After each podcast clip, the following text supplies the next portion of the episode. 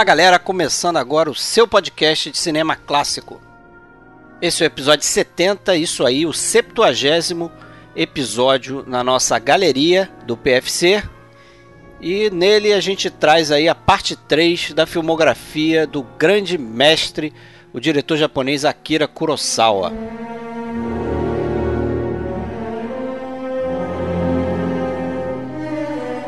A gente, como de costume, é, quando faz filmografia, seleciona alguns filmes principais, né, para discutir mais a fundo. E nesse caso aqui a gente vai de Céu e Inferno, O Barba Ruiva, Kagemusha, A Sombra do Samurai e o Han.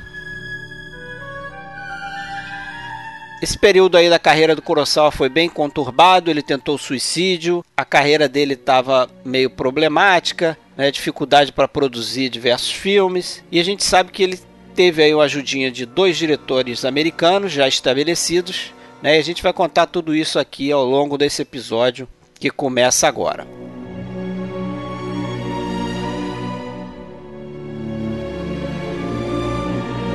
Para entrar em contato com a gente, né, você pode fazê-lo de diversas maneiras. Você pode entrar na nossa página no Facebook, em facebook.com/barra podcast filmes clássicos. Você pode acessar a nossa conta da Filmou né? A gente tem lá o login de podcast Filmes Clássicos, é o nosso nome de usuário, procura a gente por lá. E você pode, claro, acessar o nosso site oficial que é www.filmesclassicos.com.br. E se você ainda quiser, pode fazer parte aí do nosso grupo no Facebook, né, que também se chama Podcast Filmes Clássicos.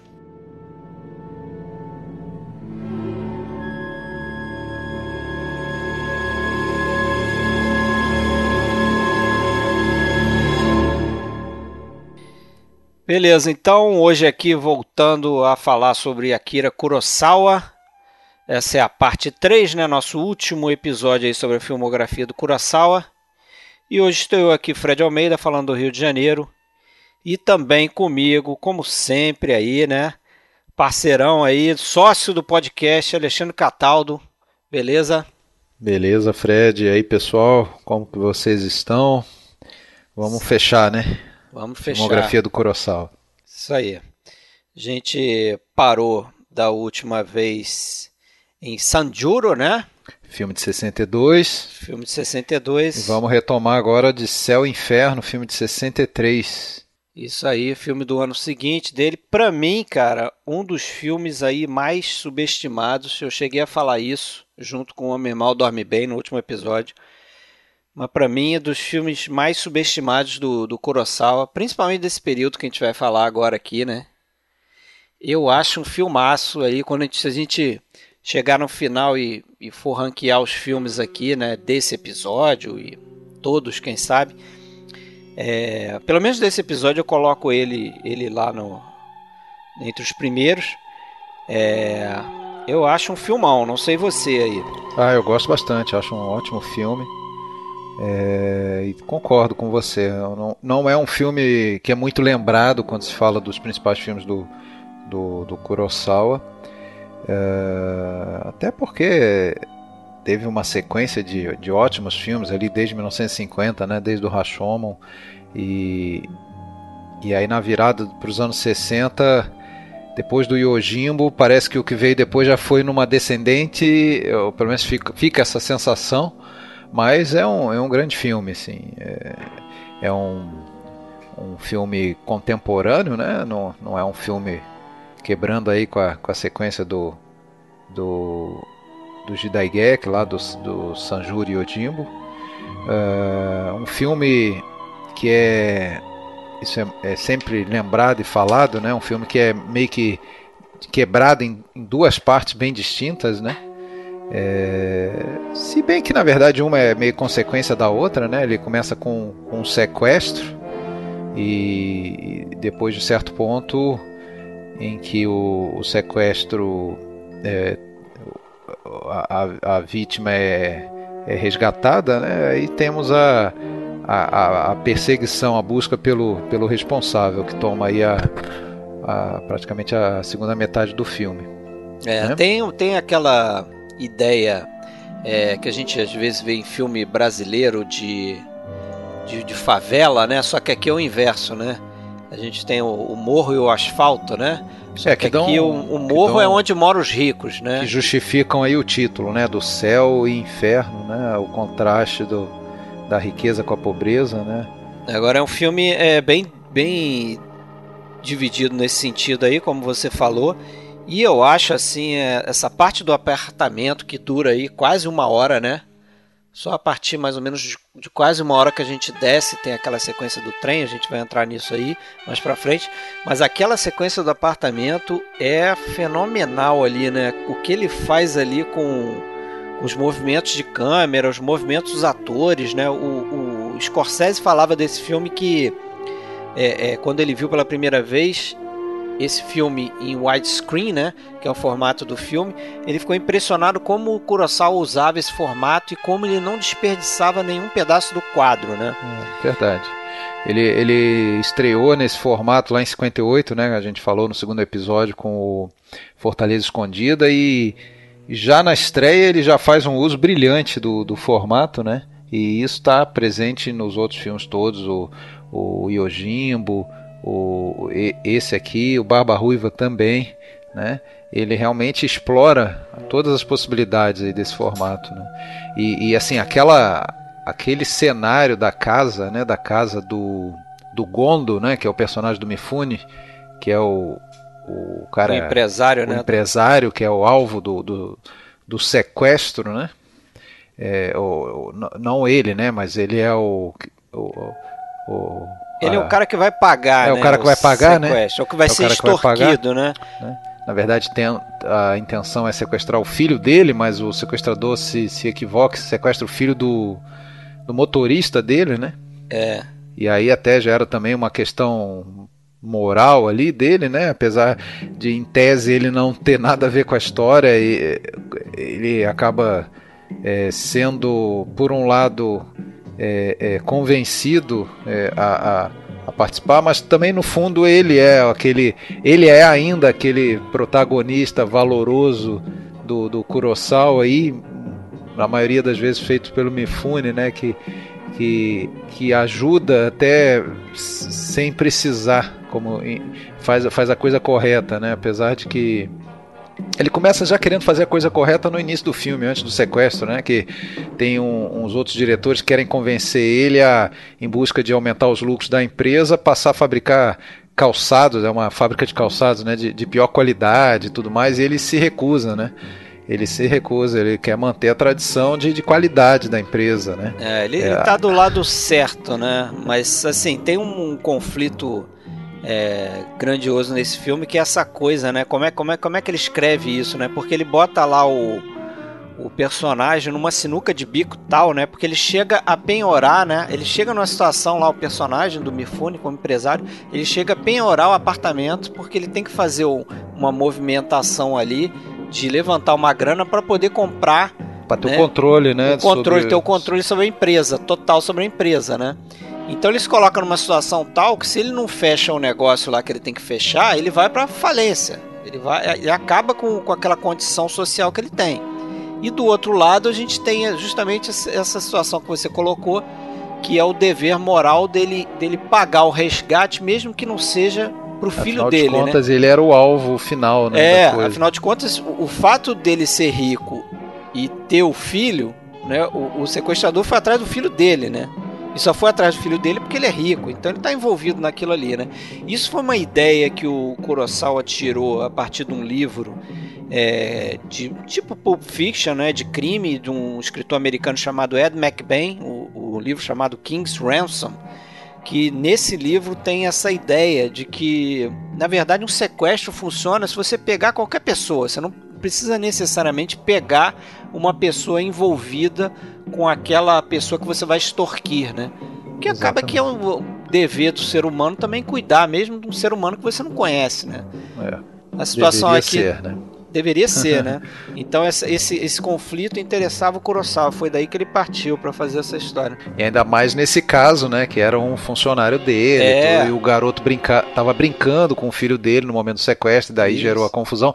Inclusive é interessante que instantes antes a, a própria mãe do a mulher do, do Gondo que é a Kyoko Kagawa, inclusive, né, uma atriz importante aí que fez vários filmes com com o Kurosawa, ela confunde os dois, né? Ela chama o outro menino como se fosse o filho. Ela, ela não sei se você reparou isso. Reparei, reparei. É, ela confunde, quer dizer, já dá uma deixa já uma aí preparação para o que vem, vai é. acontecer, né? Para a gente ficar mais convencido de que um, um, um, sequestrador poderia cometer tal erro, né? Sim, sim. Porque as crianças realmente são parecidas, né? É, e a construção ali da, como você falou, do balé, verdadeiro balé dos atores ali naquela casa, e quando eles chegam na janela, quando eles fogem da janela, fecham a, as persianas, o lance dos telefonemas, né? Inclusive em alguns momentos eles têm que se abaixar no chão para não serem vistos pelo porque possivelmente o possivelmente não, o sequestrador ao telefone em vários momentos ele dá a dica de que ele está observando o que está acontecendo dentro da casa, né?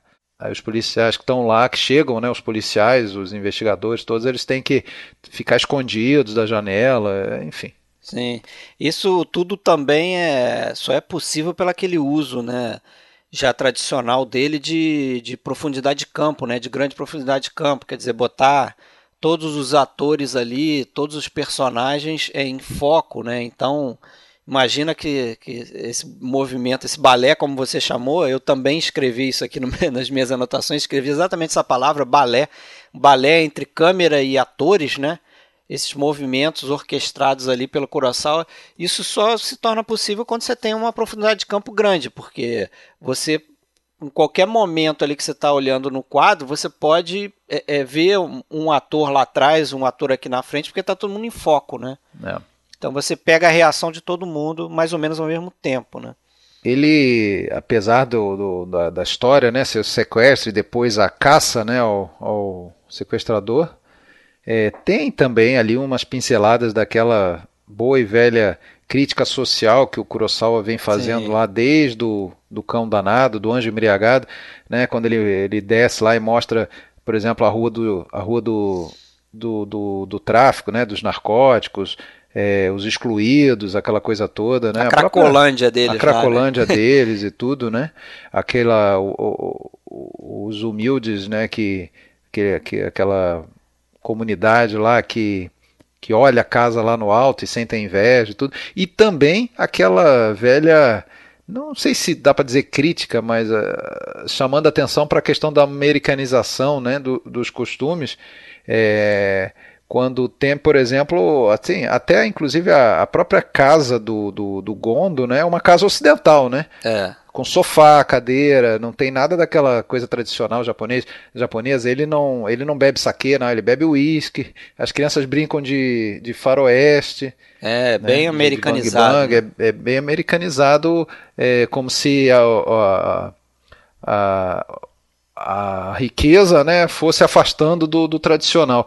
E, e assim, e também tem aquela coisa do embate né, entre o velho e o novo, né, entre o tradicional, no caso ali da, da, da, empresa dele lá, os sapatos mais duráveis, e o, e o moderno, né, aquela coisa mais é, é, é, de menor qualidade, pouco durável, né, mais, mais é, ligeira, assim, e, e, isso tá também, eu acho que está nas entrelinhas ali desse embate, né, que tem. Com certeza. Essa cena aí da Cracolândia aí que você falou, né, eles chegaram, né, o pessoal da produção ali, direção de arte e tal, eles chegaram a visitar é, uns locais em Tóquio que tinham esses viciados, né, e o pessoal ficou bem assustado com o que viu, assim, né? Porque aquilo ali acho que é um retrato bem fiel, né? Quase documental, assim, essa parte do filme, depois que eles descem, né? Depois que tem a sequência do trem, né? Uhum, e tem isso. toda aquela, de, de novo, aquela aquela coisa do procedimento policial, né? Uhum. Que, que o Kurosawa curtia fazer em alguns filmes, né? A gente viu no, no Cão Danado também, muito disso, né? Essa coisa de mostrar o trabalho da polícia, como é que a polícia trabalha com numa situação onde tem que ter um resgate, né, tem um sequestro e tal. Dizem que até que esse filme depois foi importante pro para apoiar umas leis lá que o Japão passou, sendo mais severas com sequestradores. É, na verdade, essa era a intenção do, do Kurosawa quando concebeu a, a história, né, o, o filme, o, quando que resolveu adaptar o, o livro do fazer o roteiro, mas é, ele, ele, ele pleiteava né, um endurecimento da legislação contra esse crime né, de sequestro que ele considerava um dos crimes mais é, cruéis tudo.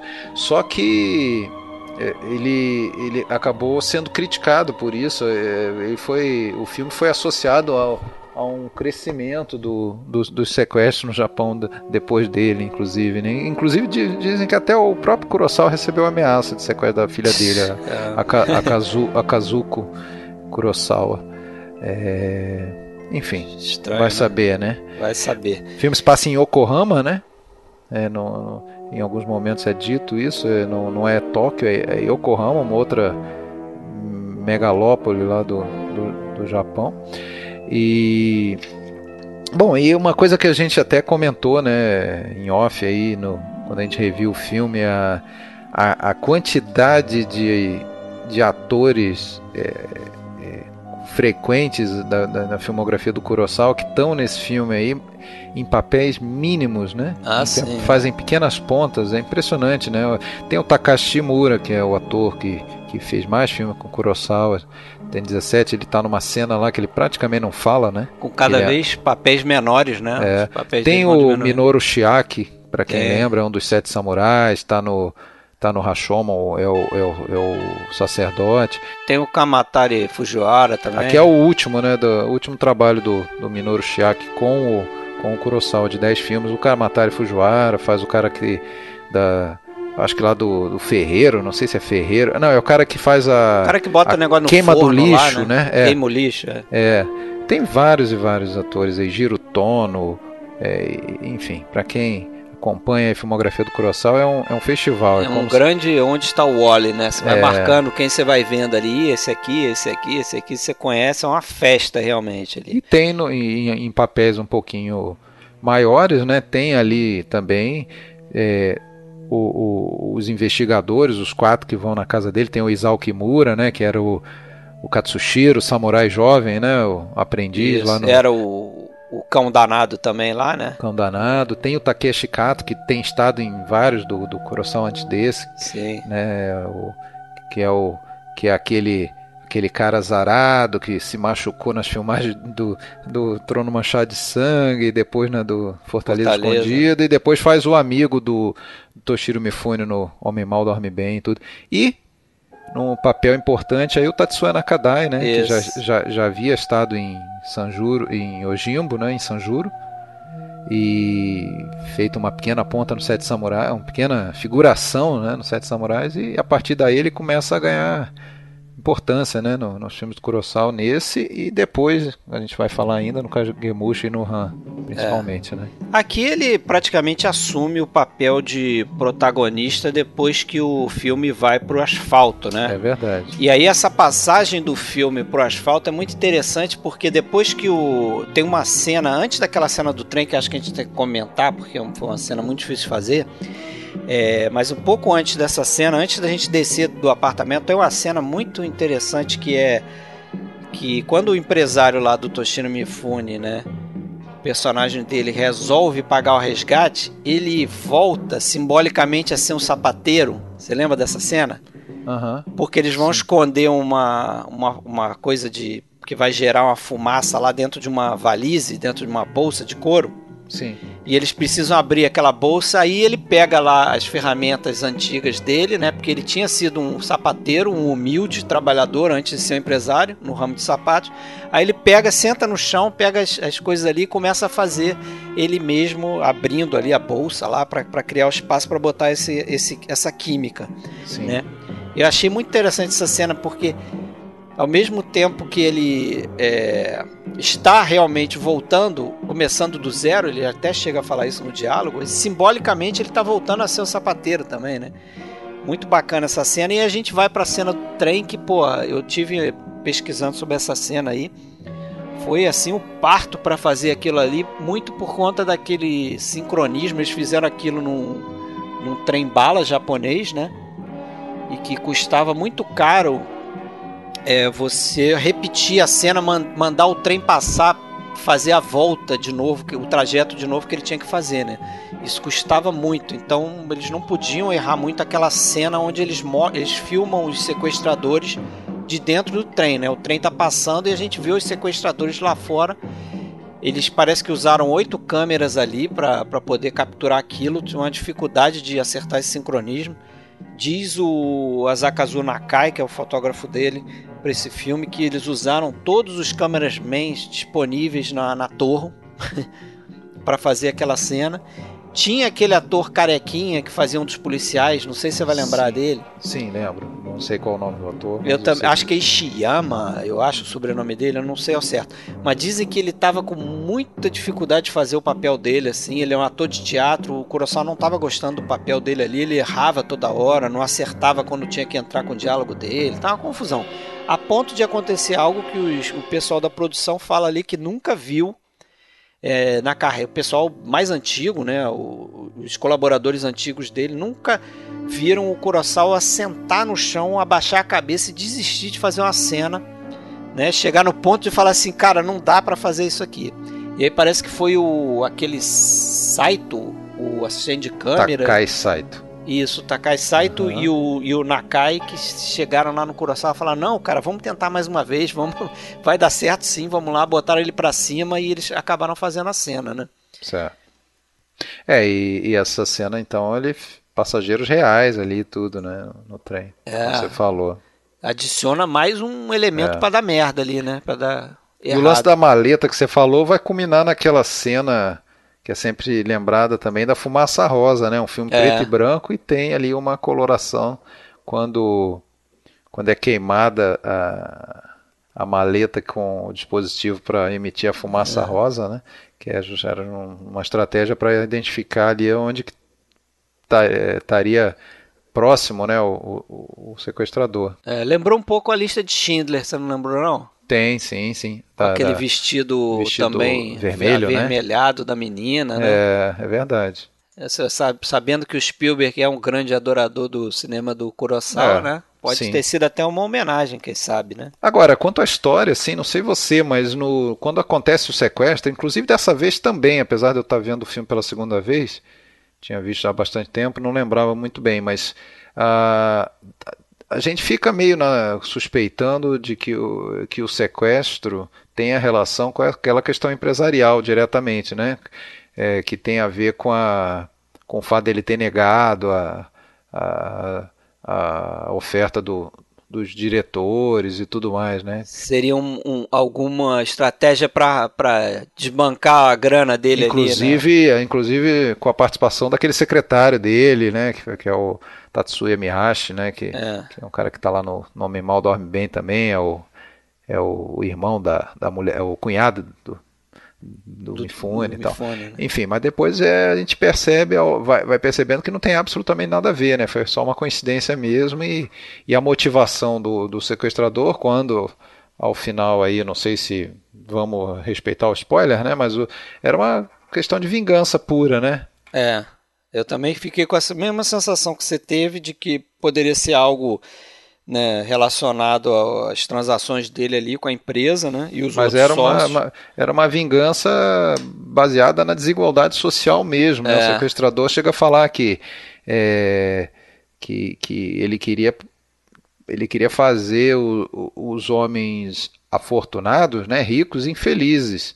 Essa era a motivação dele. Ele queria, ele queria compensar essa diferença entre o céu e o inferno, né? Meio que um Robin Hood, né? É, fazendo essa maldade lá, né? Um, um Robin Hood dos sequestradores, né? E eu acho que isso é legal no final aí, nessa cena que também é uma cena de impacto, né? Quando o personagem do Mifune encontra com ele, né? É.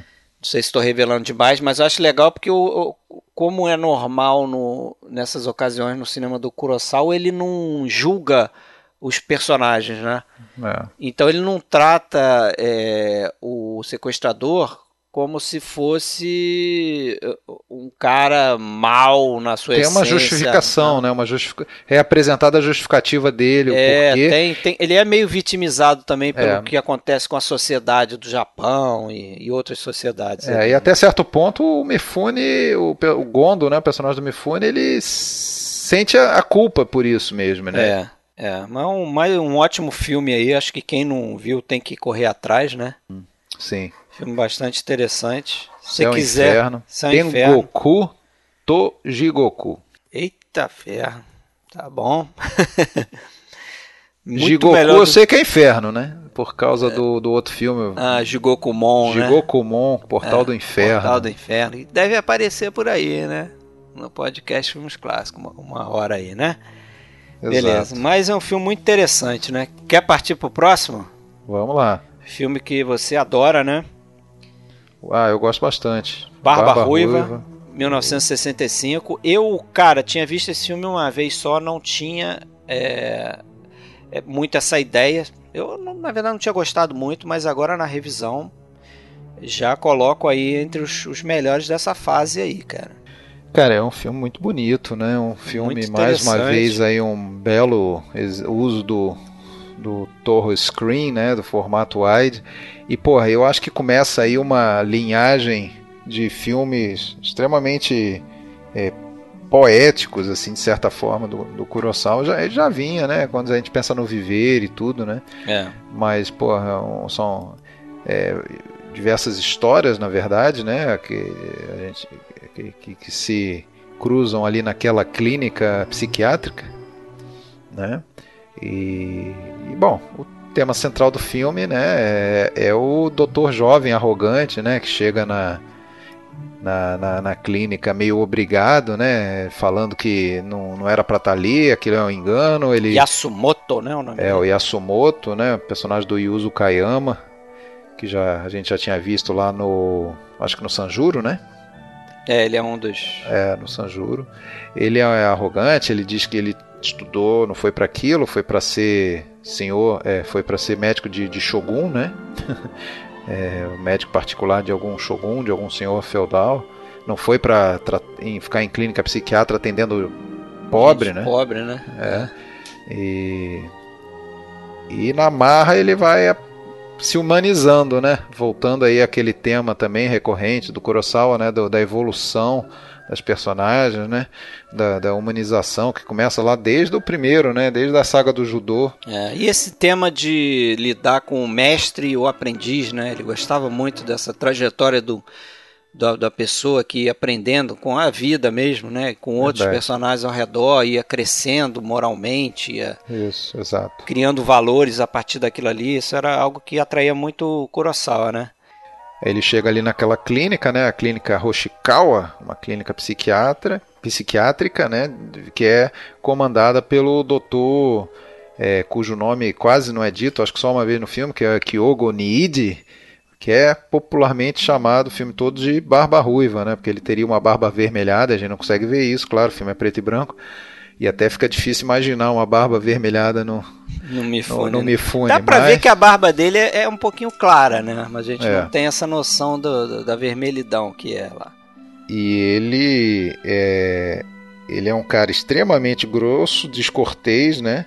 Inclusive alguém depois explica que ele é descortês quando ele gosta da pessoa, porque de quem ele não gosta ele ignora completamente, ele nem fala. Mas é um cara que no fundo também é mais um daqueles é, caras assim que que é, não, não, não mede esforço para ajudar né, as pessoas. Inclusive tem aquela cena é, que, que lembra o bom e velho Yojimbo, né, em que ele dá uma surra num, num Yakuza lá, e, e, mas só que sem espada, sem nada, né? No braço mesmo. Só ele, no braço, é arte marcial, né? Ele quebra, quebra o braço do, de uns dois ou três lá, é. Essa, essa cena é muito, muito legal porque tem um. Primeiro tem uma coisa ali de. É, de como filmar uma cena de ação, né? É, é, engraçado que ele bota. É a única cena de ação que tem no filme, né? Sim, sim. Engana, Porque, né? Pra quem só vê essa cena, acha que é, outra coisa. Né? Aliás, se fizessem trailer hoje, iam vender em cima daquela cena, né? Ação, é. o doutor, não sei o que, enfia porrada em todo mundo, não sei o que. Ia ser assim, o um trailer de super-herói desse da vida aí. Mas é interessante essa cena porque, pô, a gente vê hoje, cara, quando, quando você vê esses filmes, tem tanto diretor que faz cena de ação com um milhão de cortes, né? Hum. Corta pra lá, corta pra cá, cada plano tem um segundo, dois segundos, não sei o que, uma, uma tesourada pra lá e pra cá toda hora. E pô, você vê uma cena que um cara faz, né? Como Kurosawa, um cara que sabe trabalhar uma cena de ação. Se você observar os planos, os planos são planos longos, são poucos cortes que tem ali Uhum. A coisa é muito mais ensaiada e, e o, o, a movimentação da, da, da cena muito mais feita pelo movimento da câmera do que pelo uhum. corte em si. Aí você vê como dá um realismo para a cena, né? Porque Sim. parece e também tem aquela história de usar o som, né? Você já sim, falou aí, sim. ele usa o som, cada vez que ele quebra um osso, tem um som ali que depois. Mas assim, que...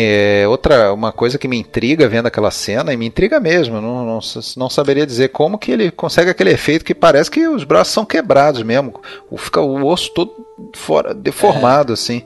Impressionante, assim, se é feito com, com alguma prótese, alguma coisa, não, não sei, mas é, o efeito é muito bom. Parece que o, o cara sai com o braço quebrado mesmo, deslocado. É. Aquilo é muito bem ensaiado, né? E o Toshiro Mifune certamente é o, é o ator para fazer isso, né? Já que ele é. é muito atlético, né? E pô, tem uma, toda essa ironia, né? De que ele é um médico que conhece a anatomia do, do, do, corpo humano, então ele, assim como ele sabe curar, ele sabe quebrar também, né? Ele sabe é. onde, o que fazer para quebrar ah, da melhor sim, forma. a gente ali. vê os golpes, assim, ele dá bem preciso, né? O golpe é. no lugar certo.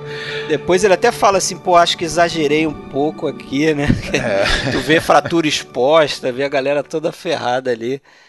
Mas é interessante essa cena.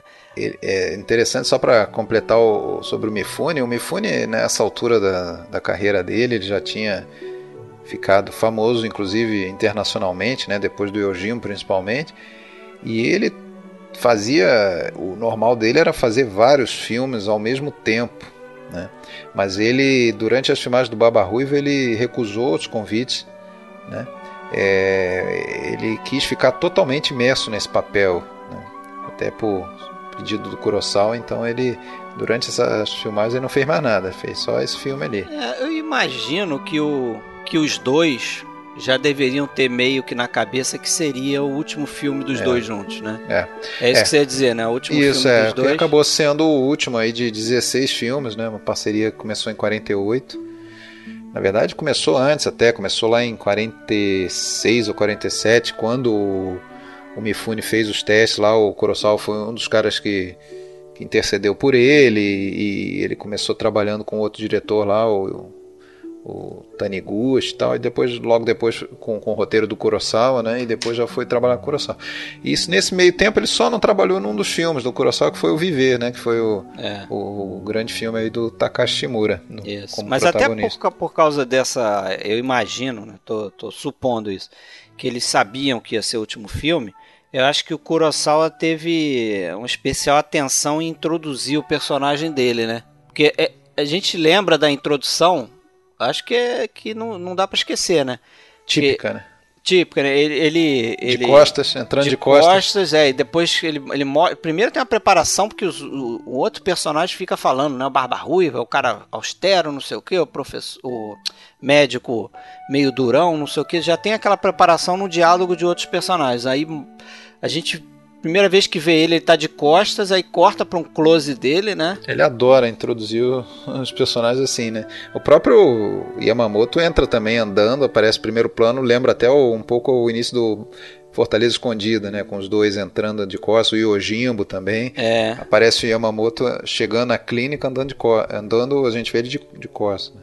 Mas siga lá, você estava falando da hora que eles abrem a, a salinha lá, tá o. É, tá, tá o Mifune de costas e tem aquele corte lá pro rosto dele, ele vira daquela forma imponente, né? O, até andei ouvindo partes ali do comentário do Stephen Prince, aquele crítico, né? Pra, fez comentários para esse filme aqui, e ele fala que, que o, o Toshiro Mifune é aquele tipo de ator, né? Único que, que o Kurosawa tinha, na verdade, que podia entregar aquela aquele olhar feroz, né, cheio de intensidade para ele, né? Porque tu você vira, quando ele se vira, você vê na cara dele que ele tá com né, ele tá com aquele olhar franzido dele assim, né, ah, sério sim, e sim. um olhar meio penetrante. É, é, é impressionante assim a, a, a versatilidade dele é, dentro do, do, personagem enérgico, né? Que quando não era para ser muito enérgico, ele dava uma rateada, né? Como já é. como aconteceu em algum filme para trás. Mas no você pega, por exemplo, comparando ali um, um filme com O Homem Mal Dorme Bem, por exemplo, com o ou até o próprio Ojimbo, né? Até o próprio Ojimbo, em que ele faz um cara porra, desleixado ali, um cara que é um, um, um mestre né, da, da, da, espada, mas ele é um cara sem saco, né? É. De mal, de, de não tá, não tá nunca de bem com a vida, tá sempre dormindo. Cara ali, mais não, cínico, é, né? Ali é um cara extremamente é, sério e, e, e humanista, imbuído, imbuído né? humanista, do, né? Enfim, esse é também foi o último filme preto e branco do Kurosawa, né? É, foi, foi, o 23 terceiro filme dele. É, e, a partir daí viriam sete filmes coloridos. Agora, o roteiro, a gente não falou do roteiro, é baseado. É um dos três filmes que é baseado em livro de um cara chamado Shugoro Yamamoto.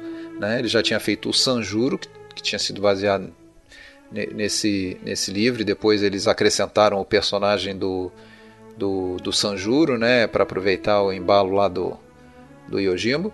É, e depois faria o Dodescaden, o filme seguinte, o primeiro filme a cores do, do Kurosawa, também baseado na, em livro do, desse cara, né. É. Temos aí, é claro, essa ainda a fotografia magnífica, eu acho, desse filme, né, fascinado porra, ainda pelo craque, né, o Nakai, a Kazuka, a, a Kazuka Nakai e já com a também com a com a parceria do Takai Saito, que assumiria aí depois em vários filmes do, daí pro final da carreira do, do Kurosawa. É. E tem várias histórias, né, que são detalhadas, são, são, são mostradas, né, em que o, os dois médicos vão acompanhando essas histórias e, e é, o aprendizado, a evolução é a partir do contato do Yamamoto com, com aquela situação do, do personagem que está morrendo lá, que é o Kamatari Fujiwara, né, tem um plano até botei a foto no grupo lá, achei. Eu reparei pela terceira vez que eu vi esse filme, mas eu não tinha reparado nesse plano. A iluminação e tal, dá um. do, do, do personagem morrendo, do idoso, é, que é o que é o Ryonosuke, que é o personagem do Fujiwara. Tem aquela mulher que tá louca, que é a Kyo Kagawa, que ela fica. Acho que ela fica presa numa. Fica tipo um isolamento, né? É, tipo uma solitária ela ataca, lá. Ela ataca as pessoas, ela tenta matar o médico lá. É, e depois, é, assim, vão sendo dadas explicações, né? Ela foi violentada, foi abusada desde criança e tudo mais. É, tem a personagem da Otoyo, né? Que é o que domina ali a segunda parte da, do filme, né? Que é, até você falou aí onde, é, em que livro esse filme é baseado, mas tem nessa personagem, dessa menina, né? De 12 anos, você vai lembrar dela? Ah. É, que ela foi baseada numa personagem chamada Nelly, de um, de um livro do Dostoiévski chamado Humilhados e Ofendidos.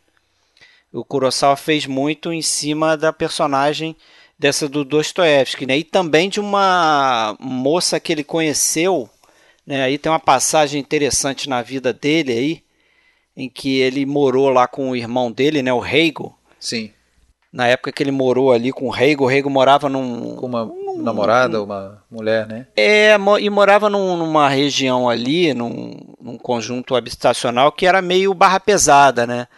Então tinha assim, ao, ao redor daquilo ali, algumas histórias bizarras, assim, de tipo de um, um, um padrasto que abusava da, da filha.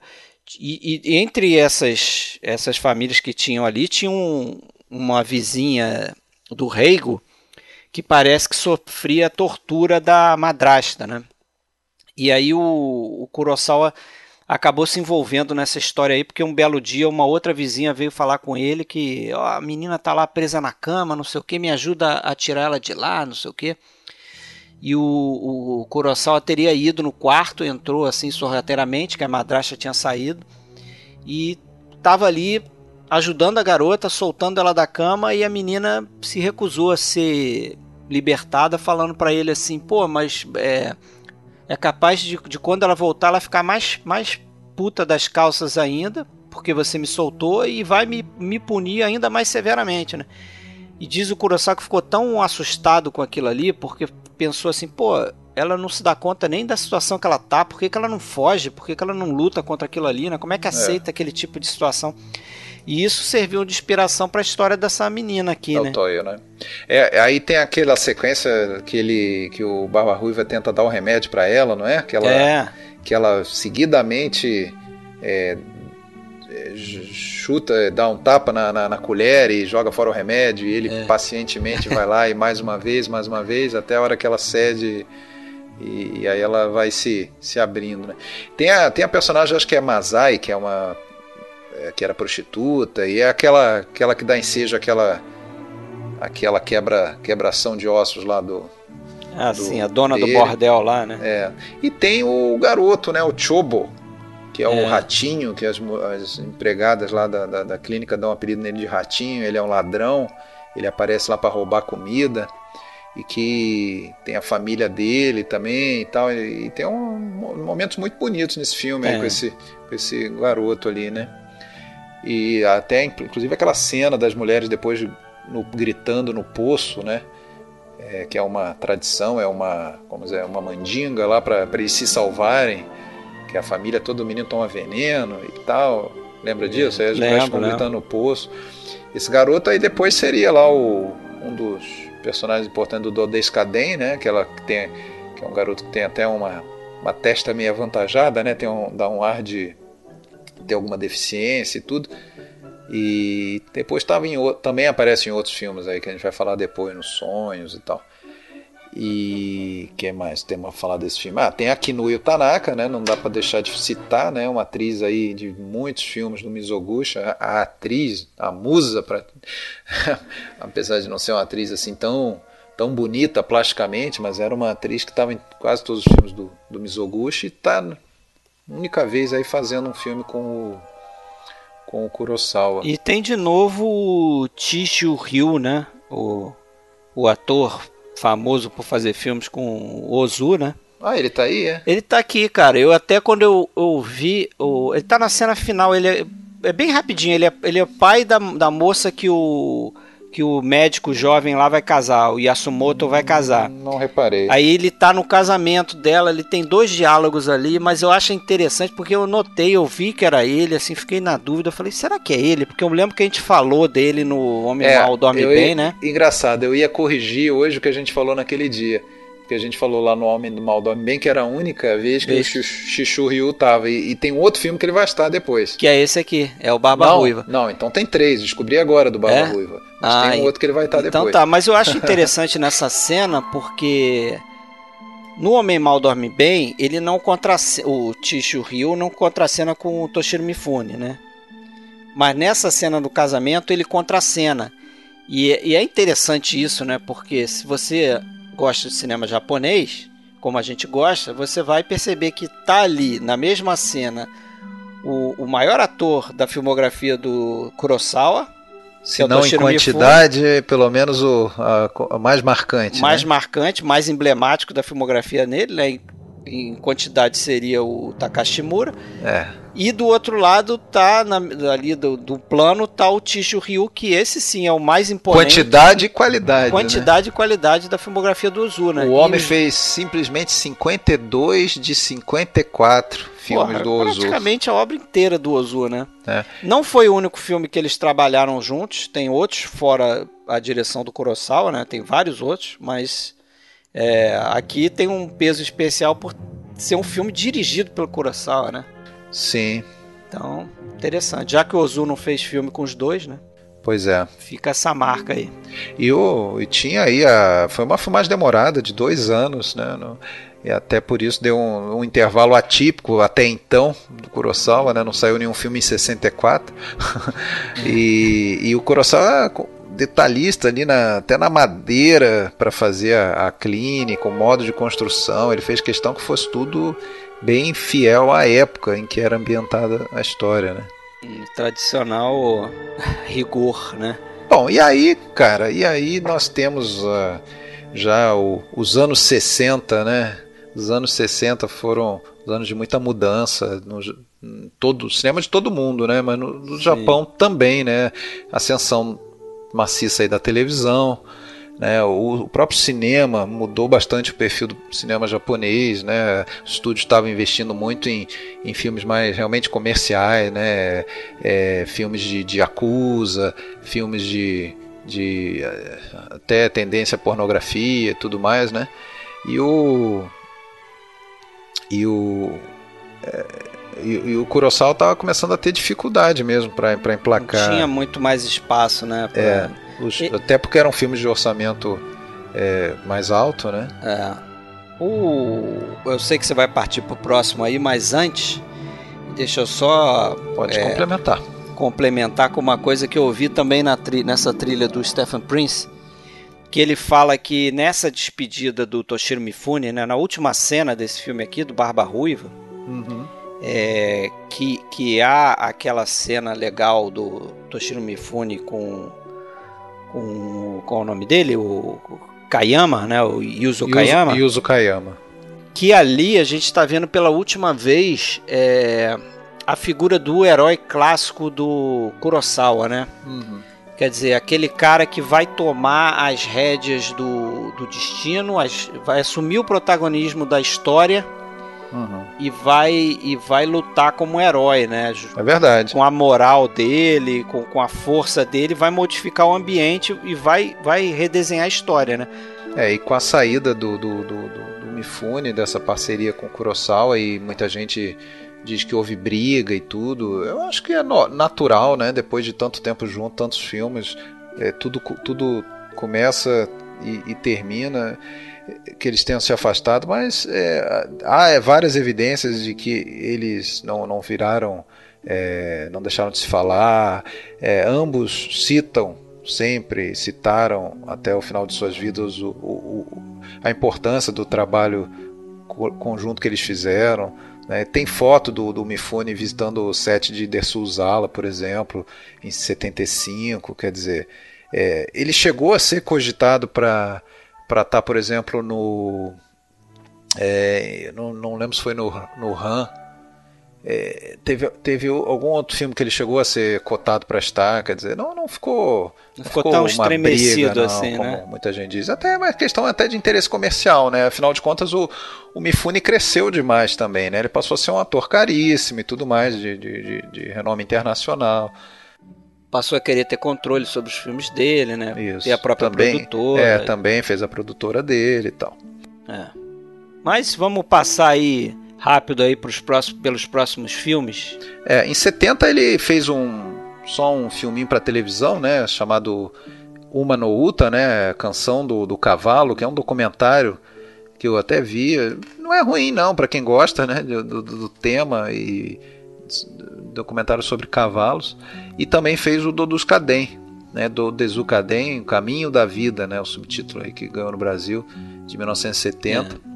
Foi o primeiro de alguns poucos filmes coloridos que Kurosawa fez. É, tem uma relação ali, lembra um pouco na, na temática o ralé, porque se passa Isso. numa favela, numa comunidade pobre e tal. É, foram anos tumultuados aí pro, pro Kurosawa, né, porque ele estava com a dificuldade de financiamento, tudo. E também ele chegou a estar envolvido com a produção do Tora Tora Tora, aquele filme da Fox sobre o ataque de Pearl Harbor e tal. É, mas ele não, não, não soube lidar com a, com a intromissão pesada do estúdio, né? No, que no, no ator, trabalhando com o ator, ele, ele mandava, né? É. E aí na Fox ele não, não, não deu certo, ele abandonou, ele ou não foi descartado. Não tinha como dar, né? Não tinha como dar. E aí apareceu ali um grupo de, de quatro diretores japoneses que resolveram é, apoiar e, e, cada um fazer um filme. E ao Kurosawa coube o dos Kaden e tal. Foi um filme de orçamento menor né que aí poderia ser arcado naquele momento com dificuldade de financiamento. Até pela temática mesmo do filme, que é um filme com também com várias histórias do pessoal que mora naquela favela e tal, é, histórias tristes, de, de, de, de, é, de deprimentes tal. Ele optou fazer um filme leve, em alguns pontos chega quase a uma comédia, é justamente para poder ser palatável o filme, senão ia ficar extremamente deprimente, ia ser insuportável. Né? Foi, foi o que o Kurosawa falou. E, e fez é, esse filme aí com com ênfase nas fantasias dos personagens que, que fogem, né? Inclusive, principalmente o Rokushan, que é o garoto lá do, do Chobo, né? O, que faz, o, o, o ator que faz o Chobo lá, que é o, o Yoshitaka Zushi, ele faz esse esse personagem Rokushan que ele é meio lesado, né? E imagina que ele é um trem, né? Ele faz várias viagens, ele fica andando pela favela imitando um trem. E tem outros personagens. É, eu, eu, eu vi esse filme aí só uma vez, tá? Só deixar meu, meu a parte aqui, não tenho muito para falar, porque eu não, não consegui rever. Mas lembro assim que foi um dos filmes que eu fiquei meio decepcionado também, assim. Foi dos, dos que eu menos é, gostei dos É, é uma outra, é um outro ritmo, uma outra marcha. Passou a marcha, assim, baixou um pouquinho a marcha. Mas é um, é um filme também tem o seu tom poético e tudo mais. E, e, assim, ele começa aí a, a justamente a, numa nova etapa, sem o Mifune, sem aquela coisa do personagem heróico. É, temos diversos personagens que cada um ao seu jeito tem o seu, lá o seu heroísmo, né? Se é para escolher um herói nesse filme, é um senhor chamado Tamba, que é interpretado pelo Atsushi Watanabe, um ator aí também que fez vários com com o Kurosawa e talvez ele é mais lembrado para ser aquele personagem tagarela lá no Viver que fica cantando lá os sintomas pro pro Takashi Shimura antes dele entrar na consulta. Sim. Ele faz um, um, cara que é ele é o que mais ajuda, que tem empatia, o único ali que não julga os outros, que socorre quem está precisando e tal. Então ele está nesse filme aí. Mas é isso, é um filme é, e, ah, e uma outra coisa interessante, o Kurosawa talvez até por estar estreando no filme colorido, dá pra ver que ele abusa da, da questão da cor, inclusive de uma maneira pouco realista, assim, fica, fica fantasiosa mesmo, sabe? Hum. É, um cenário é expressionismo, ele inventou cores, o chão da favela tem inúmeras cores misturadas, é uma, uma é, um, é ficou uma coisa até bonita visualmente e lembra um pouco até aquela coisa do Kurosawa pintor que a gente vai ver em outros filmes, como no Sonhos, com uma explosão de cores, no, no Kagemushi, em vários no outros. Han, né? É, no Han também, principalmente. Bom, e aí, né, apesar desse filme, inclusive, ter sido ter sido indicado ao Oscar de filme estrangeiro e perdeu para o Jardim de Fins e Contini, do, do Vitório De Sica, esse filme foi um fracasso na bilheteria, apesar de, dessa indicação e agravou aí uma, uma série de, né, de problemas do, do Kurosawa, toda essa dificuldade para emplacar projetos e tudo mais, e ainda mais esse filme não deu certo. Ele estava com dois problemas de saúde, né, ele estava enfrentando umas, uma, uma, uma, doença que ele ainda não tinha diagnosticado, causava muitas dores, depois diagnosticou como cálculo biliar, né, e o principal para ele é, que ele estava muito apreensivo, ele estava começando a ter problema de visão, estava começando a perder é, a acuidade visual. Né? Isso para ele era um drama, né? um, cara, pô, um, um diretor, diretor, de cinema, é. um cara que famoso pelo, por, por um olho é, fantástico e tudo mais. E pintor também, né? É. Então, tudo isso culminou aí para uma depressão e ele tentou se matar, ele cortou, fez 30 cortes no pulso, né? mas não, não teve sucesso. Ainda bem, porque ainda outros seis filmes ainda sairiam. Né? É.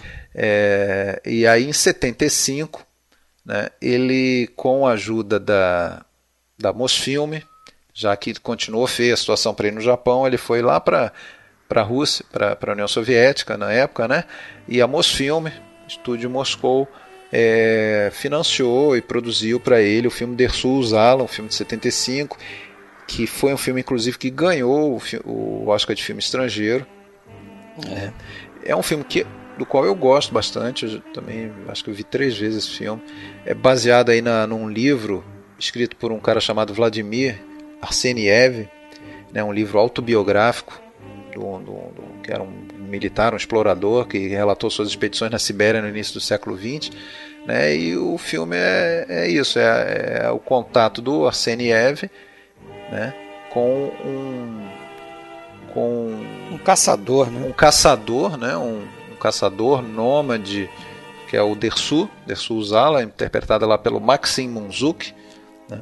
E tem a equipe toda soviética nesse filme, exceto câmera que também trabalhou na Kai, né, o Azakazu Nakai. O Kurosawa inclusive escreveu o roteiro. Agora, interessante que o, que o Kurosawa, ele ele conhecia esse, essa história já há bastante tempo, né?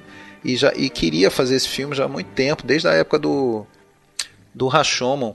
Mas só que ele não, ele não conseguia visualizar esse filme sendo filmado no Japão, ambientado no Japão. É, talvez não tenha conseguido converter a história, né? Como ele faz com obras do Shakespeare, né? Passar para ambientar no Japão. Ele nem, nem imaginava lá nos anos 50 que um dia a própria Mosfilme ofereceria para ele a possibilidade é. de, de, Mas é de um fazer... filme que tem muito cara de Mosfilme, né? Tem, tem cara de Mosfilme. Ele As me lembra cores. bastante a carta que não se enviou.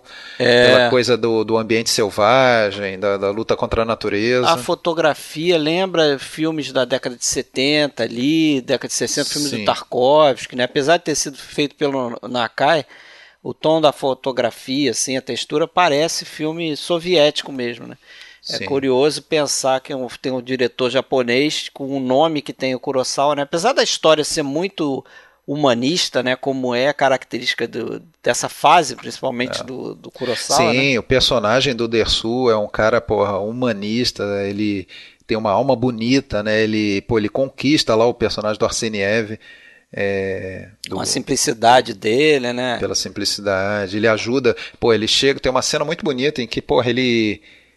Eles passam, acho que, uma tempestade é, numa cabana e, e, ao final lá ele manda recolher, ele pede que recolham é, mantimentos ou deixem alguns mantimentos estocados na cabana para se alguém no futuro precisar ficar é. abrigado ali não, não ficar sem mantimentos, quer dizer, ele ajuda até alguém que é um cara que vive na, na, na floresta, né?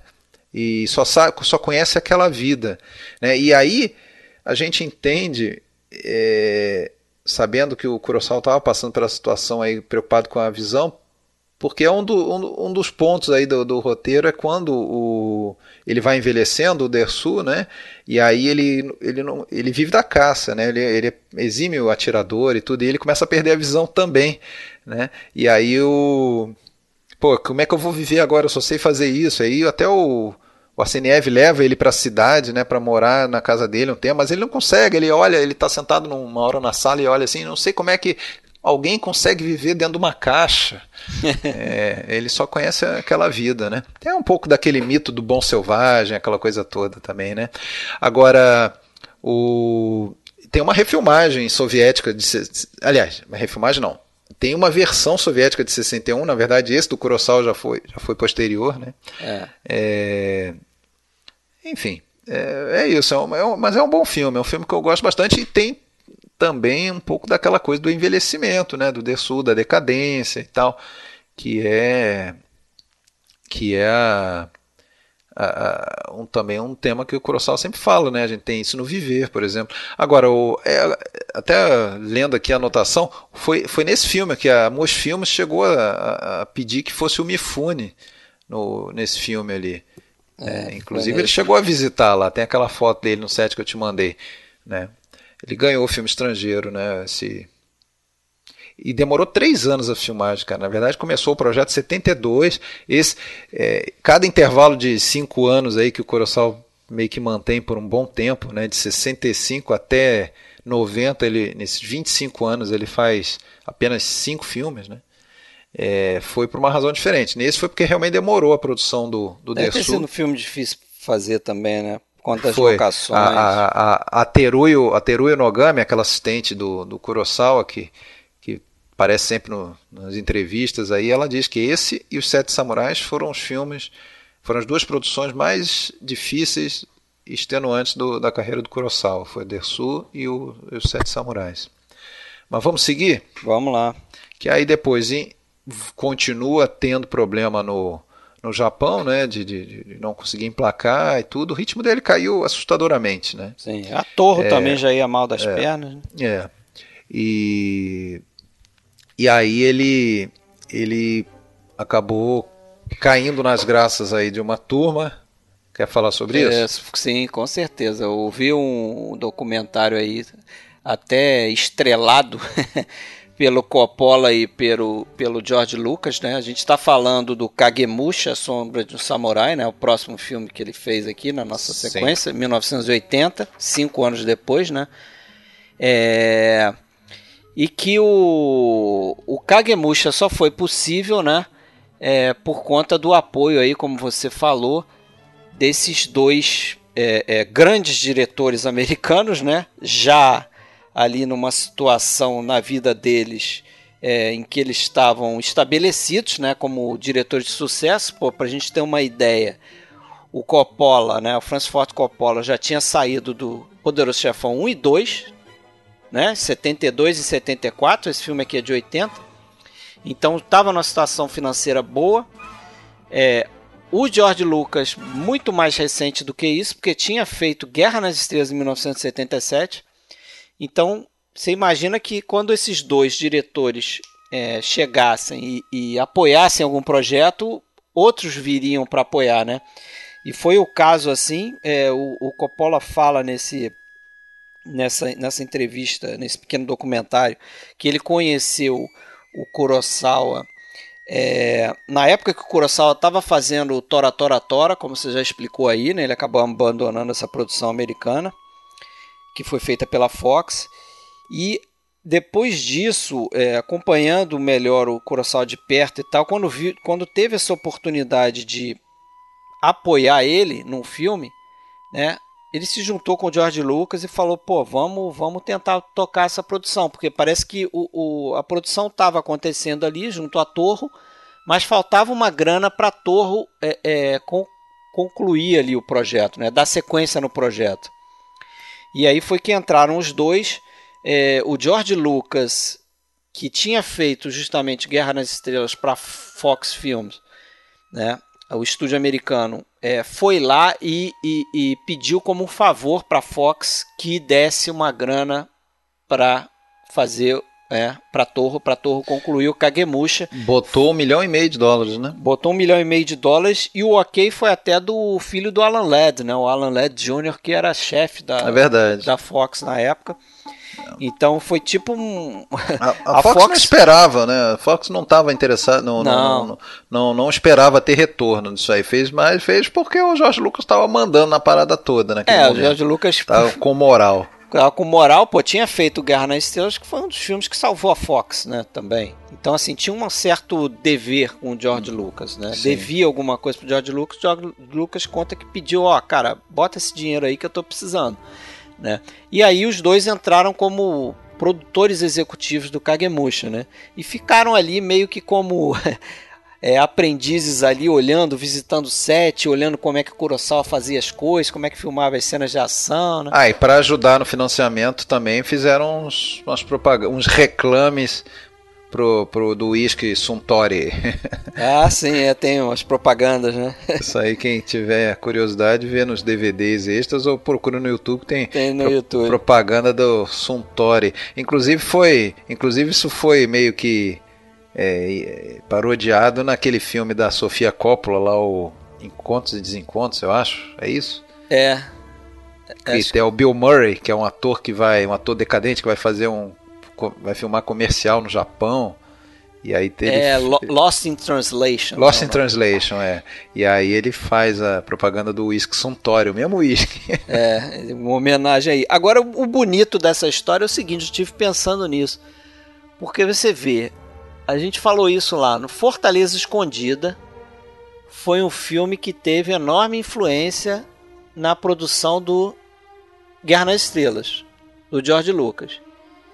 E o Guerra nas Estrelas é um filme que salva a Fox, salva entre aspas, mas ajuda a Fox a se restabelecer.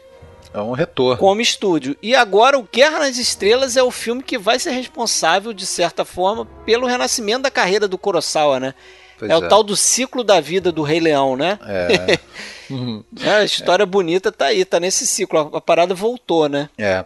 E o Kurosawa, em, enquanto ele ele estava agoniado, ele achava que esse filme não ia não ia adiante, né? Por falta de, de grana mesmo. É. Enquanto esse processo todo acontecia, ele estava muito nervoso mesmo. E ele se acalmou como? Desenhando storyboards. Ele tem fez mais de 200 storyboards aí do aqueles desenhos que ele fez sempre, né? É. É, ele já tinha o filme todo imaginado na cabeça aí, mas é, são lindíssimos, porra. São. Tem no, nos extras do, do DVD que a Versátil lançou, inclusive do, do Kagemusha. É...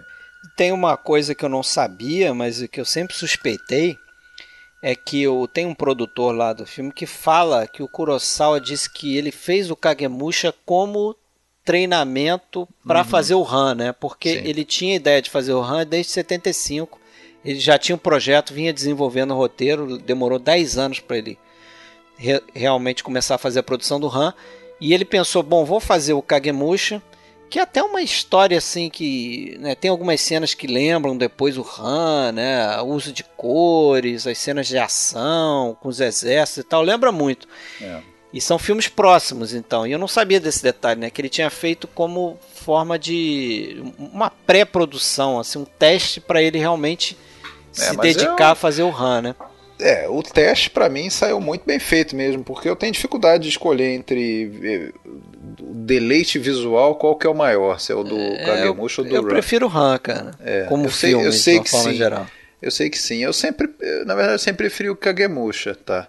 É, e eu até comentei com você que, eu, que eu acho que os dois filmes para mim deram uma caída. O Kagemusha foi a terceira vez que eu vi, o Han foi a segunda.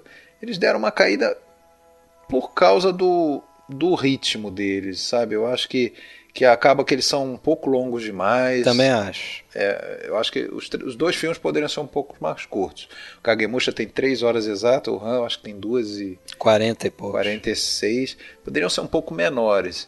Então eu acho que tem alguma gordura sobrando e isso me incomoda um pouco. Agora, são grandes épicos, cenas memoráveis, né? Do Kagemusha, porra, tem várias. É, a, acho que a cena da abertura ali, não a da abertura, que estão. Tão, o, tem o senhor, o irmão dele e o, e o dublê, o Sósia, né? né? Que parece é. que quando a gente vê a primeira vez, acho que são os três iguais, né? Porque realmente o filme é. todo a gente tem dificuldade de distinguir o, o, o Tatsuya Nakadai do outro ator, né? E, mas depois, quando vem aquele mensageiro para dar uma notícia e, e, ele vem correndo, passando por, por diversos cara é, cheio de escadas, lama, né? é, coberto de lama e tal. É, eu acho que visualmente a cena da, da, retirada tem uma cena em que, que o exército se retira é, no, no momento de um pôr do sol, não sei se você vai lembrar dessa lembro, cena. Lembro, lembro, lembro. Tem, tem um sol por trás, né? Ele faz várias... A cena do vários... sonho, tem aquela cena do sonho do, do, do Kagemusha. É, mais uma vez, ele parece que, pô, é tipo assim, parece a criança que nunca comeu melado que se lambuza, né? É o Kurosawa em relação às, às cores. Ele ele faz questão de ter uma explosão é. de cores na tela. Naquela cena dos sonhos fica bem claro, né? Fica bonito aquele sonho ali, né? É. Me lembrou até um pouco o Kwaidan. Né? É isso. Uma das histórias é do Kwaidan ali que é meio também onírica, assim, que tem um é. Grande uso de cores e tal.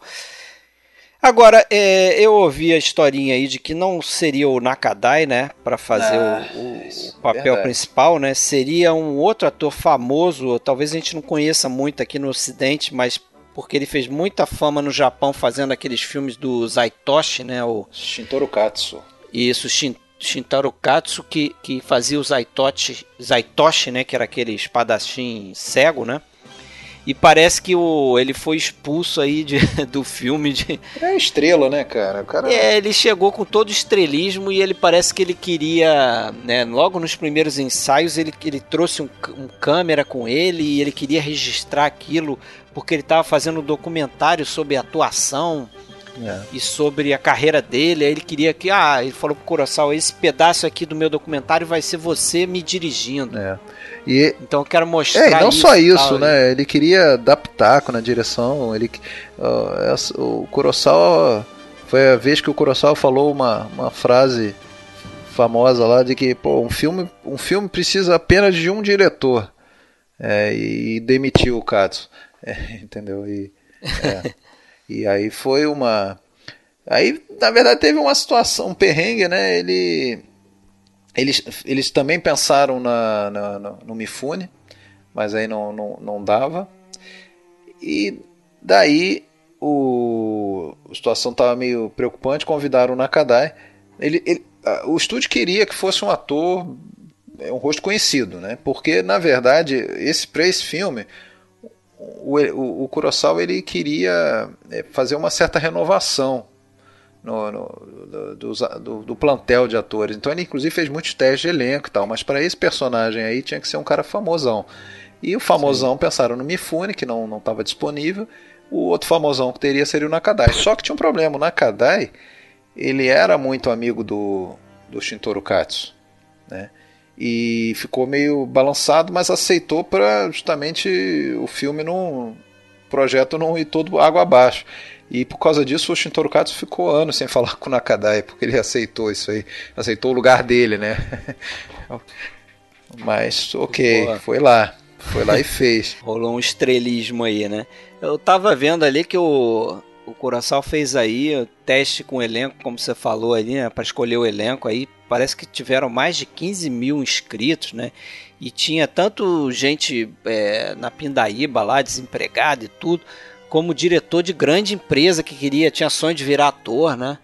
Então foi participar do teste, eles acabaram escolhendo. Realmente, se você olhar para o elenco, é, é, o contrário de tudo aquilo é. que a gente já disse aqui, de vários filmes. A gente né? não, reconhece, não reconhece ninguém. ninguém. Tem alguns que. Fora, fora o Tatsuya Nakadai, não tinha mais ninguém que a gente reconhece assim muito bem. Tem alguns que vão ficar daí por diante, né? Vão, vão. O próprio, aquele Daisuke Ryo. Isso, eu... Daisuke Ryo, que faz o Nobunaga.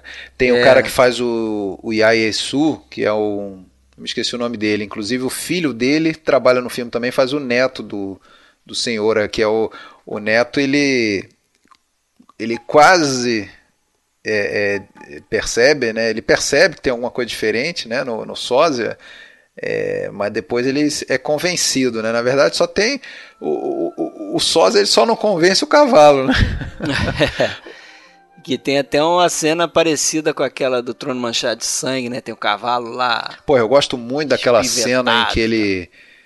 É o, é, vamos dizer, é o primeiro grande teste dele como. Na, na, no, no, papel do senhor morto, né? É, que é quando ele vai passar em revista As Tropas, né? E aí ele ele dá uma dá uma acelerada no cavalo e depois o cavalo acaba derrubando ele. Tem uns espiões lá observando, mas sim, aquela sim. Eu, acho, eu gosto acho muito bacana aquela cena e principalmente com a ajuda da trilha sonora, que eu, que eu adoro a trilha desse filme. Né? Tem essa tem essa questão também. É, a trilha é muito bonita. Mas o, o, quem caiu do cavalo de verdade mesmo foi o Nakadai, né? Ah, sim. Parece que teve uma cena lá que ele tinha que subir um morrinho daquele lá e é, cavalo deu um pinote lá, ele caiu no chão, acabou quebrando costela, né? E caiu em cima da, da espada lá, o pessoal teve que chamar uma ambulância. E o coração ficou preocupado ali. Tem aquela cena do enterro do, do no, no, no, lago, né? O enterro daquele jarro Sim, gigante lá. É bonita, né? É que a gente não vê. Com aquela névoa, é, a gente né? não vê, né? Os espiões também não veem, só veem que o, que o pote lá, o vazão lá sumiu e tudo, né? É... depois eles inventam uma historinha para encobrir é. aquilo. Né? E aquilo ali foi real, hein? Aquela, isso é baseado no, na história real, é baseado no, no, no episódio lá da daquele período Sengoku, né, das guerras civis do Japão e tal, que que tinham mais ou menos três clãs ali duelando para chegar primeiro em Kyoto tal. Tinha esse do Takeda, o do Nobunaga e do Tokugawa, que, que, que aí que culminaria naquela famosa batalha de Sekagawa. Como é que é? é, é famo... Nagashino, Batalha Nagashino, em 1575 e tal. Que a partir de, depois dela teria um período meio que de paz ali, né? Sob o comando do, do Toku, da era Tokugawa e tal, né? E e, e, inclusive foram usados os objetos reais ali da, da época que estavam em museus no Japão. Foram, não sei como, os caras emprestaram, mas emprestaram para produção objetos de, de, altíssimo valor, ele que estava em museu de, de, de, vestimenta, armadura, foram grande chance de dar é, merda, foram né? emprestados para filmagem. Corajosos caras ali. E eu li também que eles parece que usaram naquela cena final da bat aquelas batalhas, né, finais eles usaram aí 30 cavaleiros profissionais, né? Que eles é. resolveram treinar ali com. a cavalgar, né? Os caras sabiam cavalgar, mas não cavalgavam com armadura, com sandália, né? Eles fizeram algum treinamento ali para eles se adequarem àquela vestimenta. E que eles usaram esses caras assim para fazer diversas cenas, né? Mudava o figurino para eles passarem para outro exército e tal. E aqueles caras meio que salvaram ali a barra ali da, daquelas filmagens ali. Agora, é interessante que a arma de fogo tinha sido introduzida há, há pouco tempo no Japão. Foi nesse século XVI ali, e a gente já tinha um sniper, né?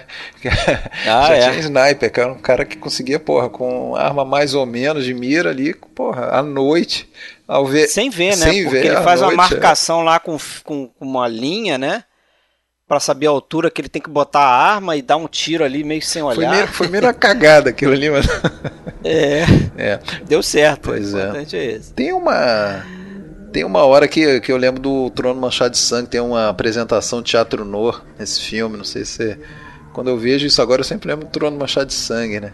Tem, e tem uma cena que o personagem até desse Daisuke Ryo, começa a cantar também como se fosse um ator no, né, naquele aquela cantoria meio esquisita pra gente aqui do ocidente, né, que eles falam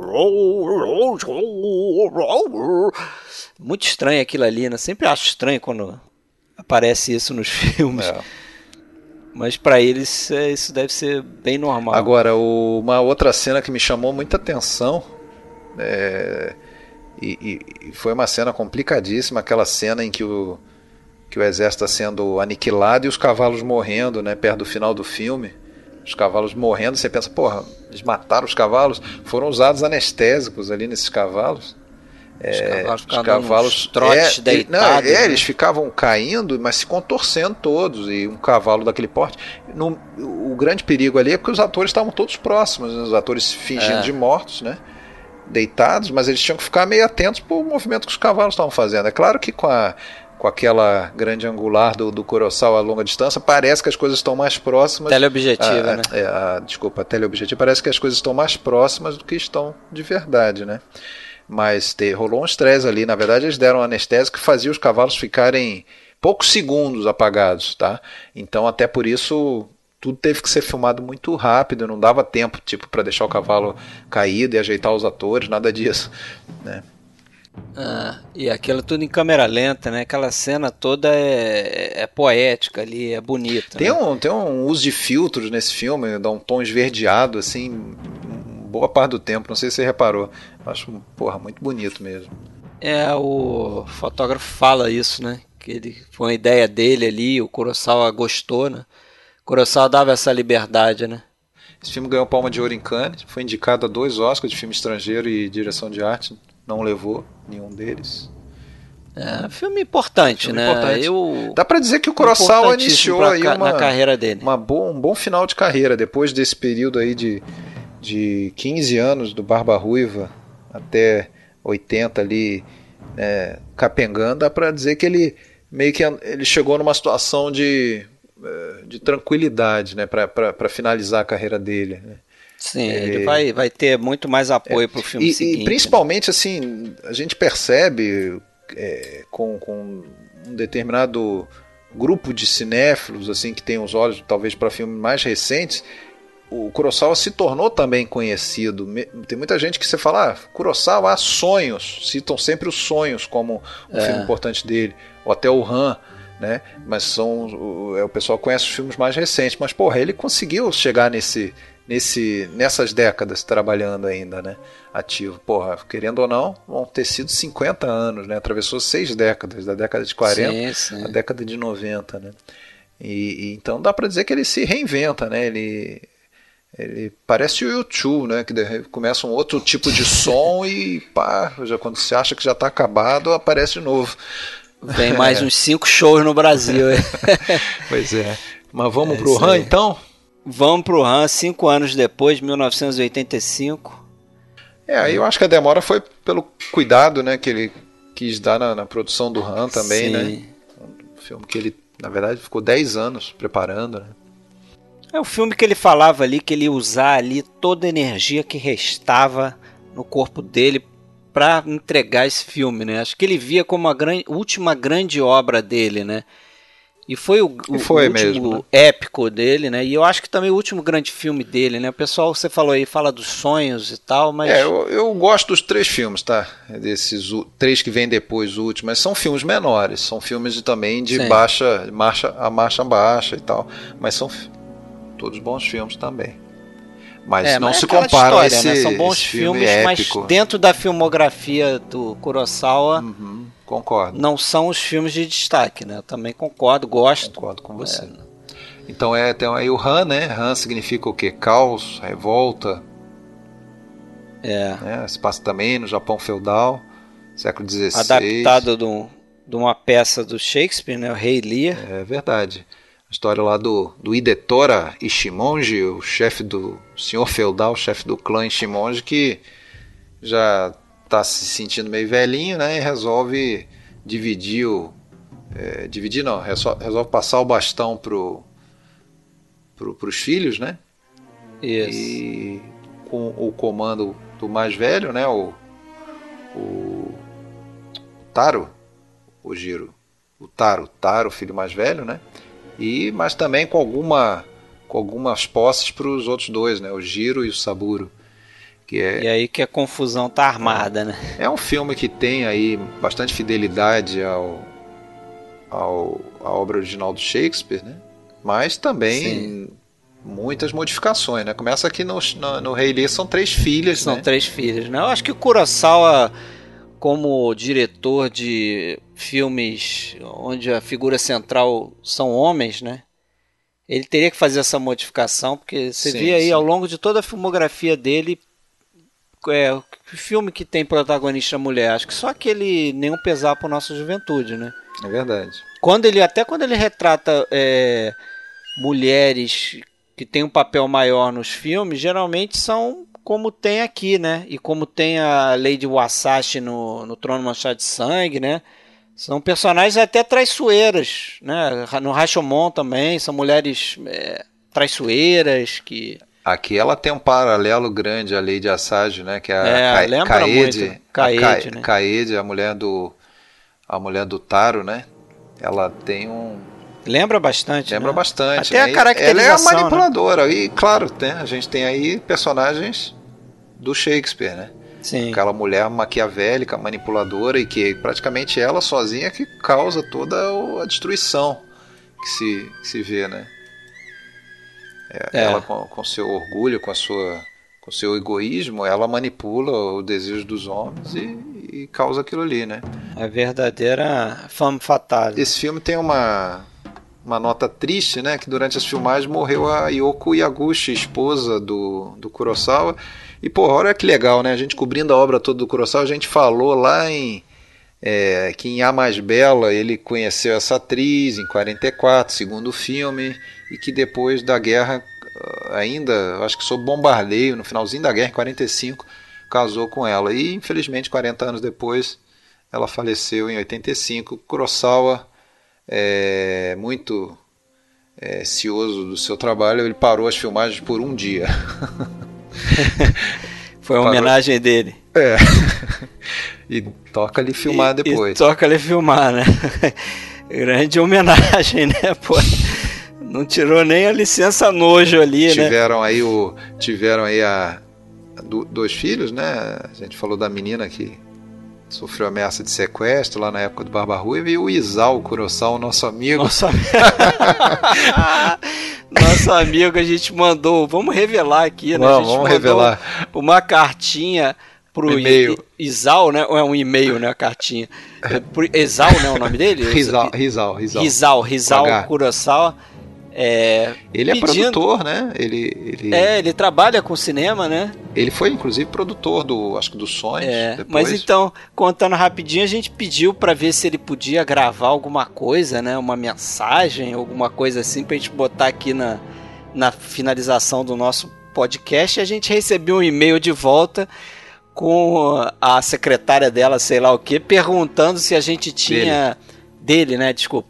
É, se a gente tinha. é, se, se os vídeos que a gente postava no nosso blog lá, né? no- no- a gente posta alguns vídeos em todos os episódios que a gente faz. Se aquilo tinha licença dos produtores, quer dizer, totalmente pensando no, no, no lucro, no, na, na marca. Pô, a gente não faz um podcast que não tem fins lucrativos. Ele é homem de negócios, ele é homem É. de negócios, cara. E, inclusive, não sei, não sei se ele vai nos escutar, vai conseguir uma tradução para o japonês. né? Não pode falar mal, não. Tinha, tinha um projeto lá para se é, fazer uma. como se fosse um museu, né? Um museu do, do, do, do, do Kurosawa, um, é, me faltou a palavra, não é bem um museu, né? Mas para fazer um acervo, né? Um, o acervo do Kurosawa e tal. E tinha todos os projetos, o orçamento, foi, teve captação de recursos, tudo mais. Passou anos, não saiu do papel, o dinheiro sumiu e era capitaneado por quem? Hum, Nosso amigo tá Isão. Bom. Tá bom, entendedor. vamos ficar por aí, né? Tá bom. Mas vamos então, lá, vamos, vamos voltar pro Han. É. Esse é. filme, então, tem novamente né, Tatsuya Nakadai, que com 53 anos de idade faz um, um, um senhor feudal de pelo menos 70, né? Ele usa uma maquiagem pesadíssima. Pesadíssima, né? Ele diz que ele, ele levava horas ali, né? Como toda grande maquiagem desse tipo, ele ficava horas ali se maquiando, aquilo um cuidado enorme fazia sulco na testa, não sei o que, afundava as bochechas e fazia tudo aquilo.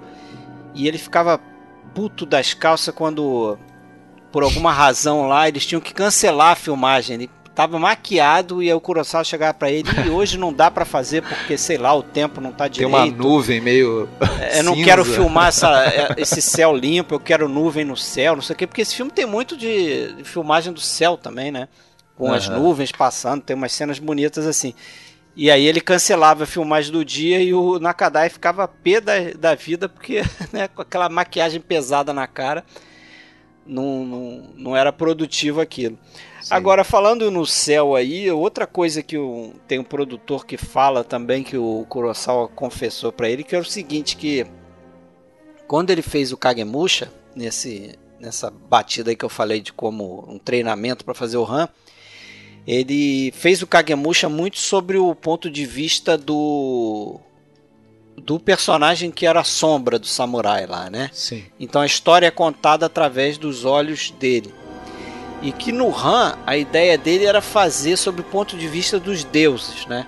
Então seria que tem até um momento pro final do filme que um dos personagens fala isso, né? Ah, você não pode falar mal dos deuses, porque eles é que sofrem vendo os humanos aqui fazerem besteira, né? matando uns aos outros, entrando em guerra, não sei o quê.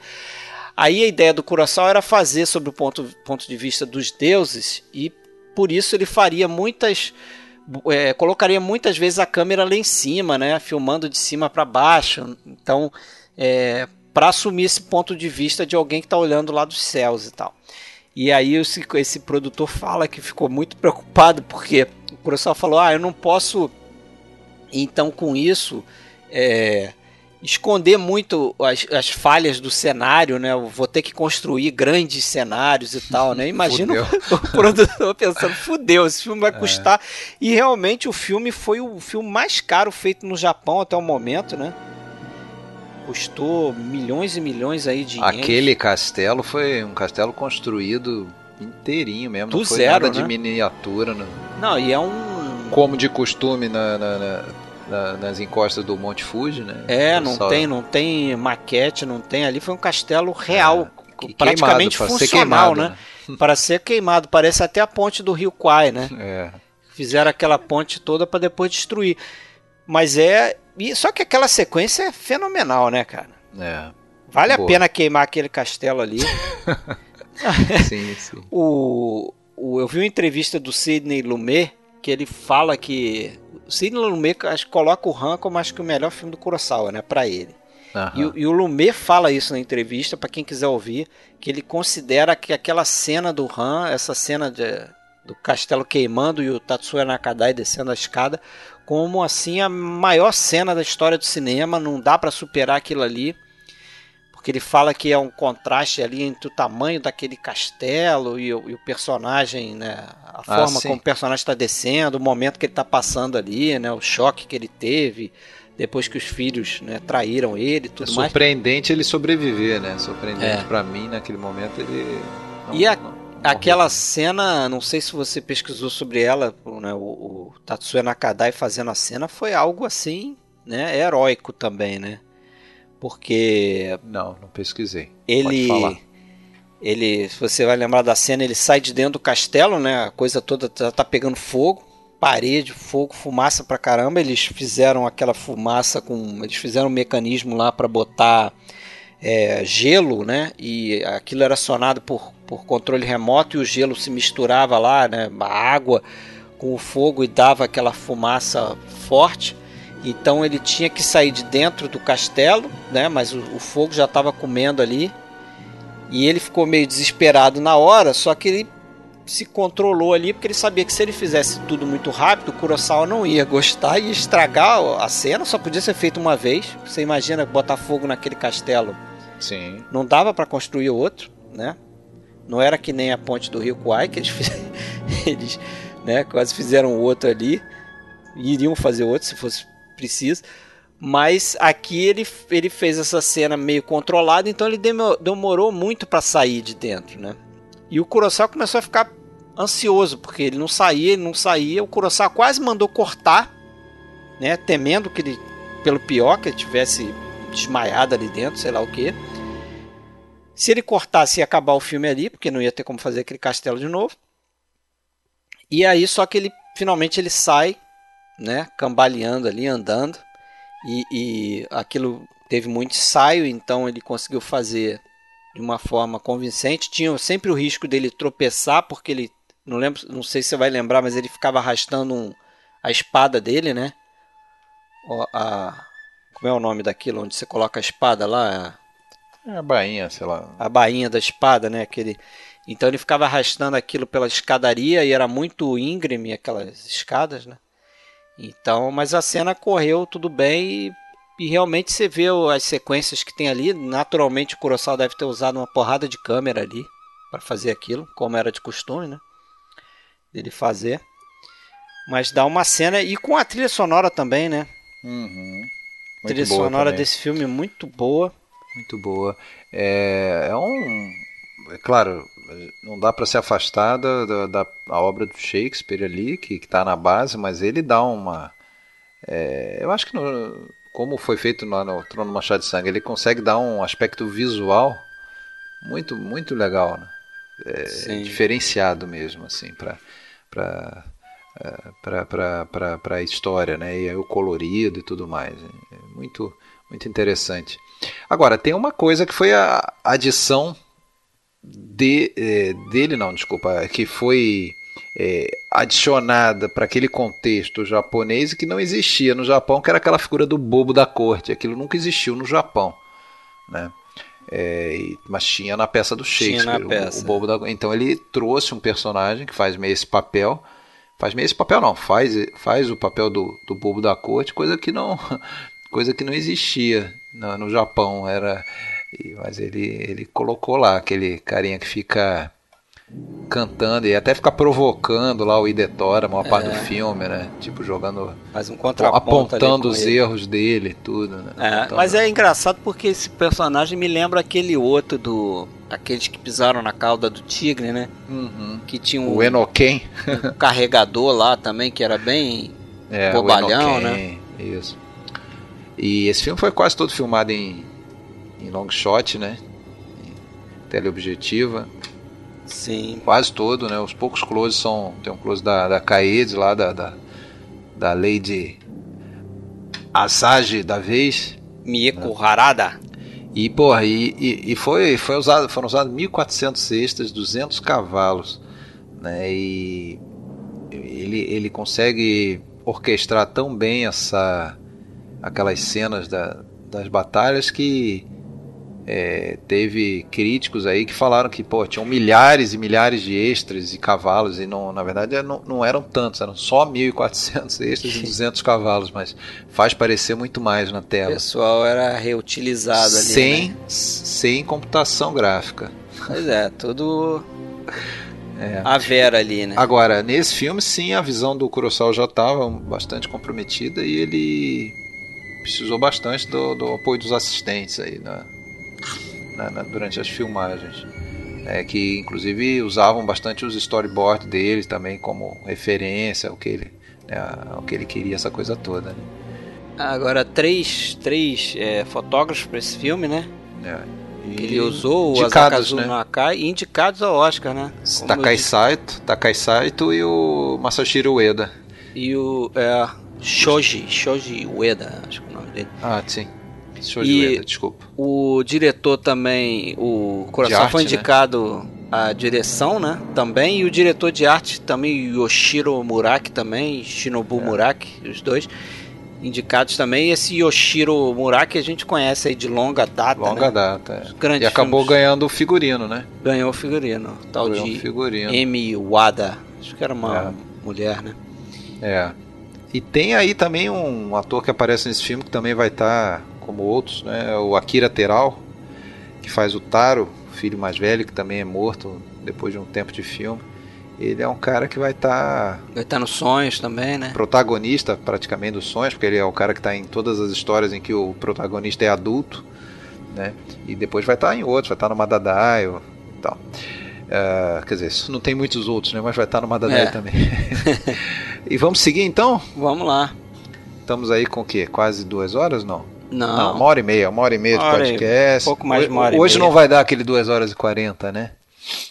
Não, não. Do episódio 2. Mas vamos dar um desconto, porque aqui lá tinha muito filme bom para falar também. Né? Isso. Agora vamos para cinco anos depois, avançando no túnel do tempo. Cinco anos aí, temos um diretor já de 80 anos de idade. Né? Sonhos. Né? E aí vem o Sonhos Yumi, que foi o, o, o primeiro filme desde o, desse que você acabou de citar, e o, aqueles que pisaram na cauda do tigre, de 45 anos antes, 1945, foi o primeiro filme em que o Kurosawa escreveu o roteiro sozinho, ah. né, sem colaboradores, que era uma prática dele, passou a ser depois, né, sentavam geralmente em três ou até mais, né, e ele escreveu isso baseado nos seus próprios sonhos, né, é, em seus próprios sonhos, diz que escreveu em em cerca de dois meses esse roteiro.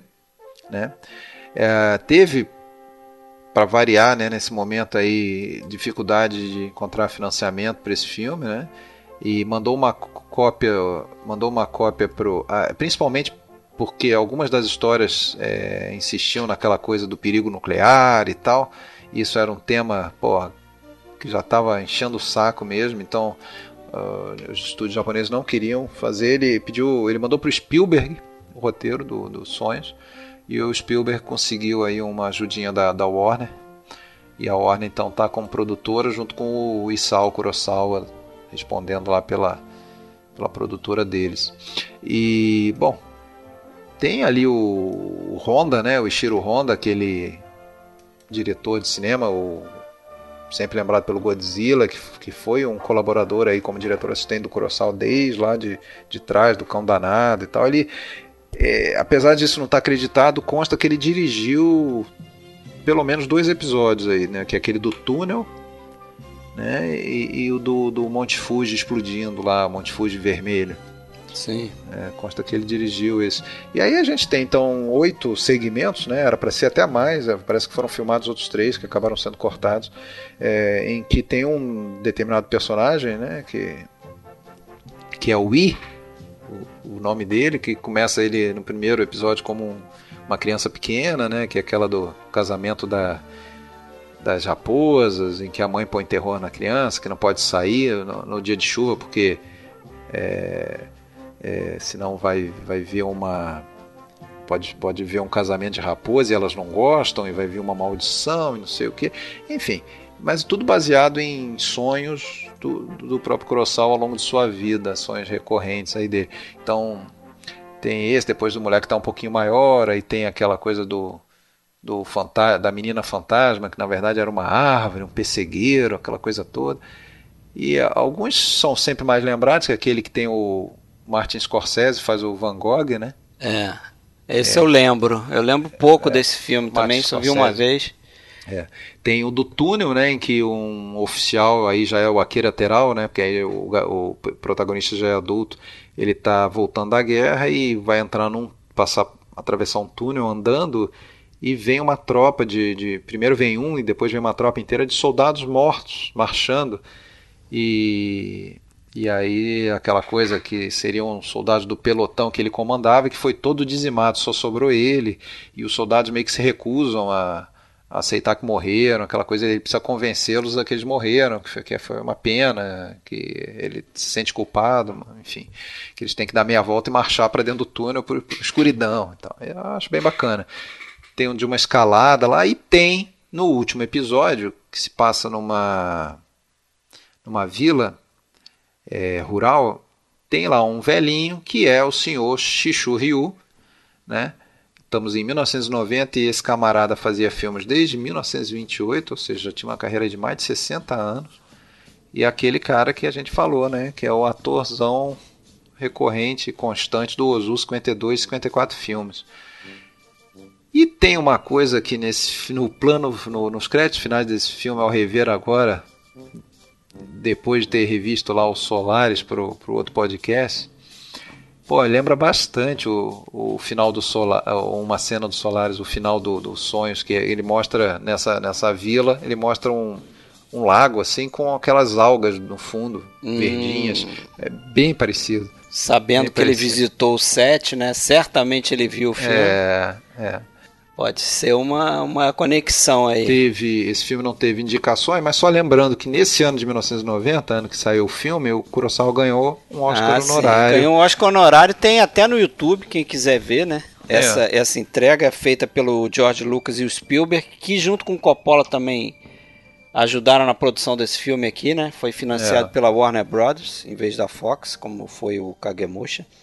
É, mas é interessante que nesse nesse recebimento aí do, do Oscar honorário, o Kurosawa dá aquele discurso que é famoso, com certeza você já ouviu aí, né? Ele falar em outras oportunidades que é aquela coisa que ele não se sentia merecedor do Oscar porque ele não tinha, ele mesmo ainda não tinha conseguido compreender o, o que é a mídia do cinema, né? Você imagina um diretor, se um diretor como Kurosawa não, é. não conseguiu, depois de tantos anos, né, mais de 50 anos de carreira, é, totalmente compreender o que é o cinema, você imagina o, resto de todos os outros mortais, né? Eu, eu imagino que tenha sido uma declaração sincera dele. É, ele fez. Esse filme é, é, muito bonito, eu acho o visual do, dos sonhos, assim, também um É, isso é que eu cores. lembro mais do filme, assim, né? As cores. Vale a pena, eu acho que vale a pena ver.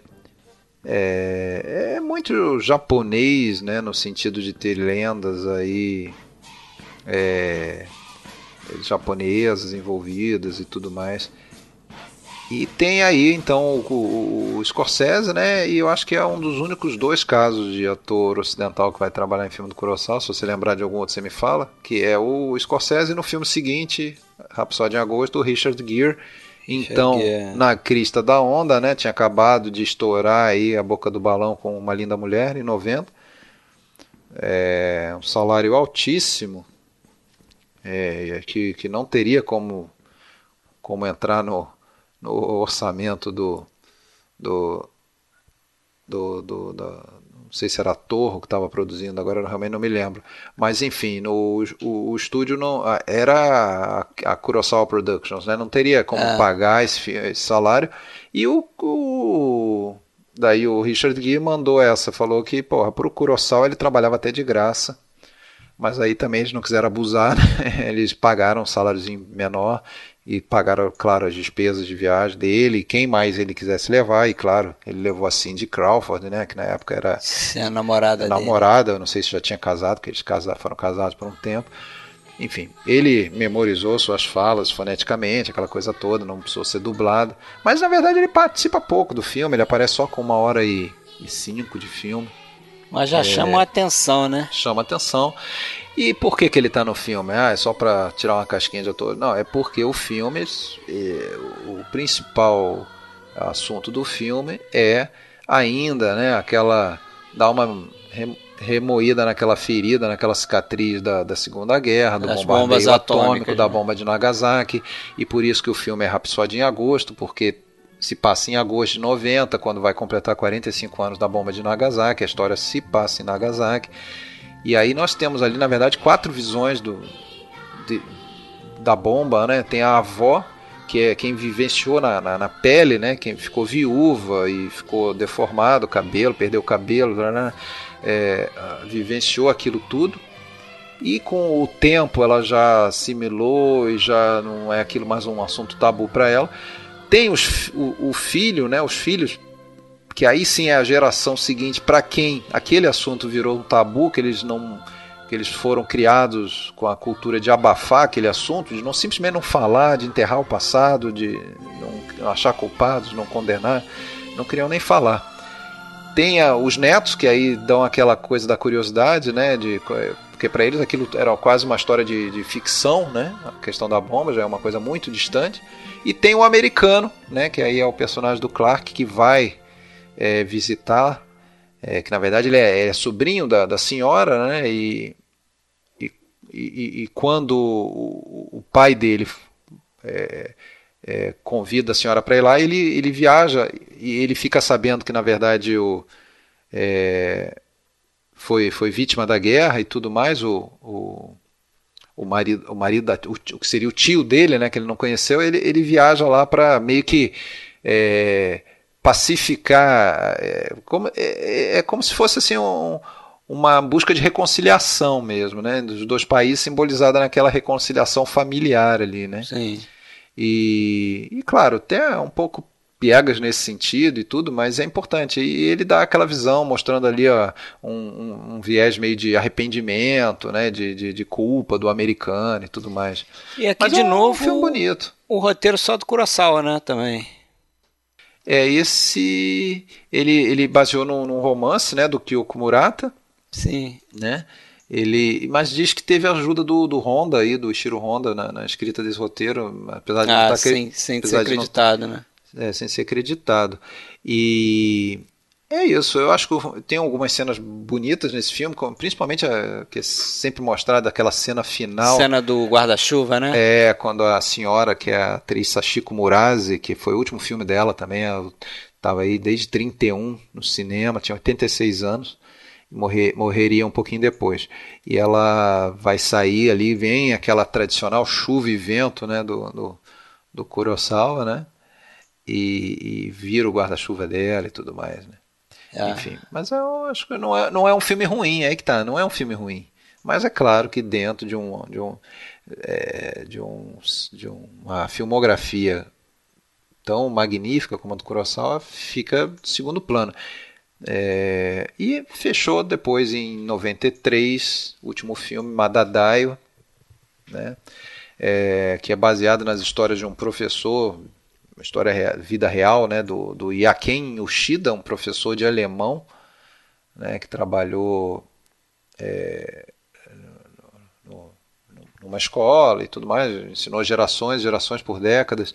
E ele também era escritor, então é, essas memórias dele viraram esse, esse, esse filme do, do Kurosawa. Né?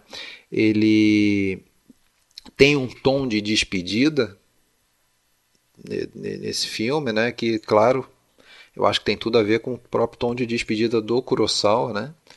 É, e é interessante até que o professor ele fala que vai parar dar aula, mas vai continuar escrevendo.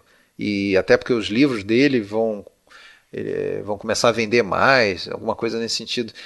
É, até me, me lembra que o fato de que o Kurosawa dirigiu esse filme, mas ainda tem vários roteiros dele até hoje estão virando filme, né? Outro dia saiu Tem. uma versão dos Sete Homens e um Destino, né? uma refilmagem dos Sete Homens e um Destino, que a gente não pode esquecer que lá no roteiro tem que estar tá escrito lá, Akira Kurosawa, né? e outros, sim. né? E tem um filme inter interessante também, 99, Depois da Chuva, não sei Depois se da Chuva, vive, sim. Não revi agora, mas eu vi na... Um filme bem bacana, assim, né? O roteiro dele. O Ame Agara, o filme de 99, um né? Um filme Até... muito honrado, né? É. Ah, e tem outros filmes aí também, né, nesse período que a gente abordou. É, tem um filme, inclusive, chamado Expresso para o Inferno, que é um roteiro do, do Kurosawa, que virou filme do, do Andrei Konchalovsky, é, diretor soviético, com o John Voight. Ah, ser é bom esse filme também é. é. E, é, e, é, e é um caso desse que eu acho interessante. Que é, é o roteiro um, dele, né? Que é o roteiro dele e, e que não é uma refilmagem de um filme dele, entendeu? Ele, ele, não fez esse filme, outros fizeram. Não é como, por exemplo, O Último Matador, que é um filme de 96 lá do com Bruce Willis, que é remake do Yojimbo, por exemplo. Né? É, que aí aparece lá, roteiro do Kurosawa, uma porra, mas tá, mas tem... o Kurosawa fez o dele, né? Eu tô vendo aqui que tem até é, jogo de computador, né? O pessoal tá É. fazendo um jogo agora em 2017 baseado num É. material original do Kurosawa, né? Então, Mas então, a- voltando ali ao Madadai, esse tom de despedida, né? O professor se aposenta e, e esse filme trata muito da, dessa questão da despedida, mas trata também é, da primeiro do respeito, aquele que você já comentou, né? O respeito do, do- pelo mestre, né? Pela figura do mestre no, no Japão. Então, os alunos dele passam a anualmente fazer uma festa para comemorar o aniversário do professor. Isso dura por 17, 17 anos. E, e aí eles criam lá uma brincadeira, um jogral, em que eles perguntam pro professor, ah, não sei o que, Madakai, tipo, até, até- já está pronto para morrer? E ele responde, Madadaio, ainda não. E isso vira uma tradição, né? A cada ano, e, e aí ele bebe em seguida um copo gigante de cerveja e tal. É, filme bem é um levezinho, filme né? leve, mas é um, é um filme então que tem que é a despedida do Kurosawa e é também a despedida do Ishiro Honda, que faleceu nesse ano de 93, que foi um colaborador aí de, de longuíssima data, né? Do, eu acho que é um, é um- eu acho que é um belo encerramento, né, para uma, uma carreira brilhante do do Kurosawa, sabe? Eu, eu acho que é um bom filme. Eu até acho melhor, por exemplo, do que o o Rhapsody em Agosto, por exemplo. É um bom fechamento, né? Um bom fechamento. Tem também nesse fechamento a Kyoko Kagawa, né, o quinto de seus filmes aí com Kurosawa. Ela faz a esposa do professor. E o cara tinha 79 anos, o ator que faz o professor, e ele, ele representa o personagem dos 58 aos 77. E interessante isso, ele já tinha 79, geralmente é o contrário, né? Eles põem um ator mais novo para fazer o envelhecer na tela, que é o cara já tinha 79 anos. Putz. É. É. E tem uma cena final que é que é muito bonita, ou não, não é, é- não é bem a cena final, porque aí já entra os créditos, é os créditos finais e aparece aparece sempre naquele naqueles episódios do daquele aquele documentário que sempre tem nos DVDs, que é japonês lá, é, me esqueci It's o título. wonderful to create. Isso, Wonderful to Create. Que aparece sempre que é a música do Vivaldi, que toca no final, e, e a pintura feita Ah, por sim, ele, ele, Kurosawa. levantando no, de uma cadeira, né? Mandando cortar, não é isso? É, mandando cortar, mas ele tá mandando cortar justamente a filmagem daquele fundo, daquele cenário, que é como se fosse umas nuvens, um pôr do sol, Ah. uma coisa assim, que foi uma foi pintura que ele fez aquela pintura ali. Entendi. Ele pintou. E fica muito bonita a trilha sonora, que é essa aí que nós estamos escutando, né, para encerrar a, a cobertura de três episódios na filmografia do Kurosawa. Isso aí, né? Vamos deixar registrado aí, como a gente geralmente faz, né? Nesses episódios de filmografia aí. O Kurosawa já nos deixou, né? Morreu em 6 de setembro de 98. Quando tinha aí, portanto, 88 anos. Morreu no Japão, né? De um ataque cardíaco. E mais ou menos aí um ano depois da morte do, do Toshiro Mifune, né? Que foi em dezembro de 97, o Mifune com 77 anos. Eu tenho orgulho de ter falado de 30 filmes Somos aí dois, e, então. ter, e ter revisto esses 30 filmes, né? O único podcast, hein? Brasileiro, hein? A fazer. É, eu não só vi todos os filmes do Kurosawa, como revi é, os 30 filmes do Kurosawa Isso aí. para esse podcast. Eu não fiz isso, mas já tinha visto os 30 filmes. Só Mas não tá vi certo. aquele do cavalo lá, o documentário. É. Esse aí eu vou correr atrás. Top 5 para fechar? Top 5 rapidinho. De toda a carreira ou deu só a desse carreira? episódio? Ah, então vamos lá.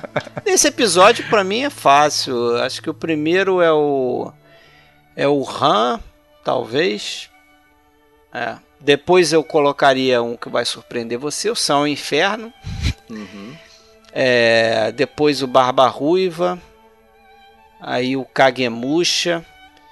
E o quinto, talvez Sonhos. É, os Sonhos.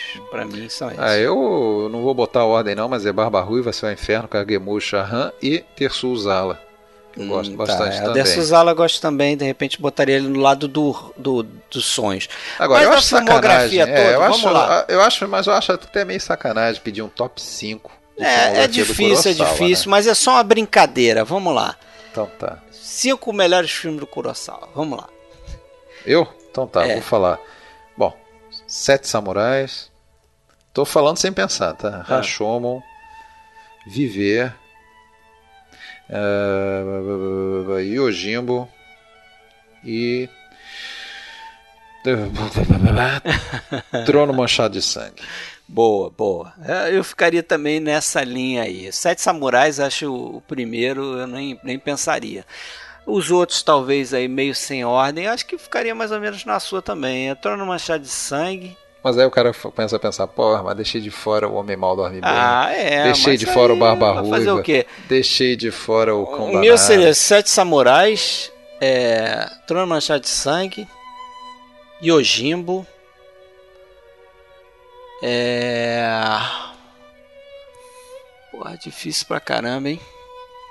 É... Rashomon. Uhum. E não sei, cara, eu vou usar um pouco. Talvez no momento eu colocaria até o céu e o inferno, sabia? É. Aí eu me, me, me contradizer, tá, né? Porque eu já tá falei que o Han. Viver, já tá renegando viver. É, mas ali eu botaria o Han, o céu e o inferno, viver, tudo junto, na quinta posição. Serve. Pronto. Tá certo.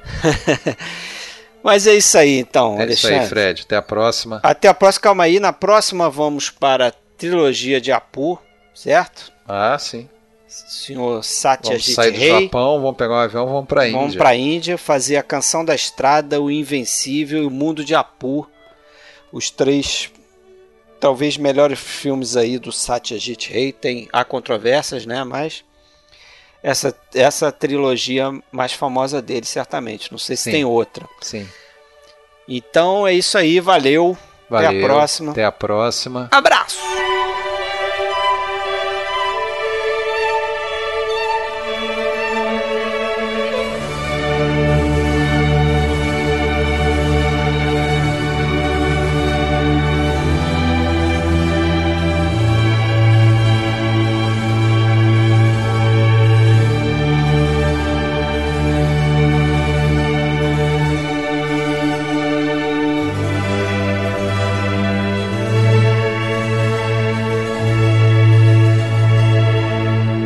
忙叨叨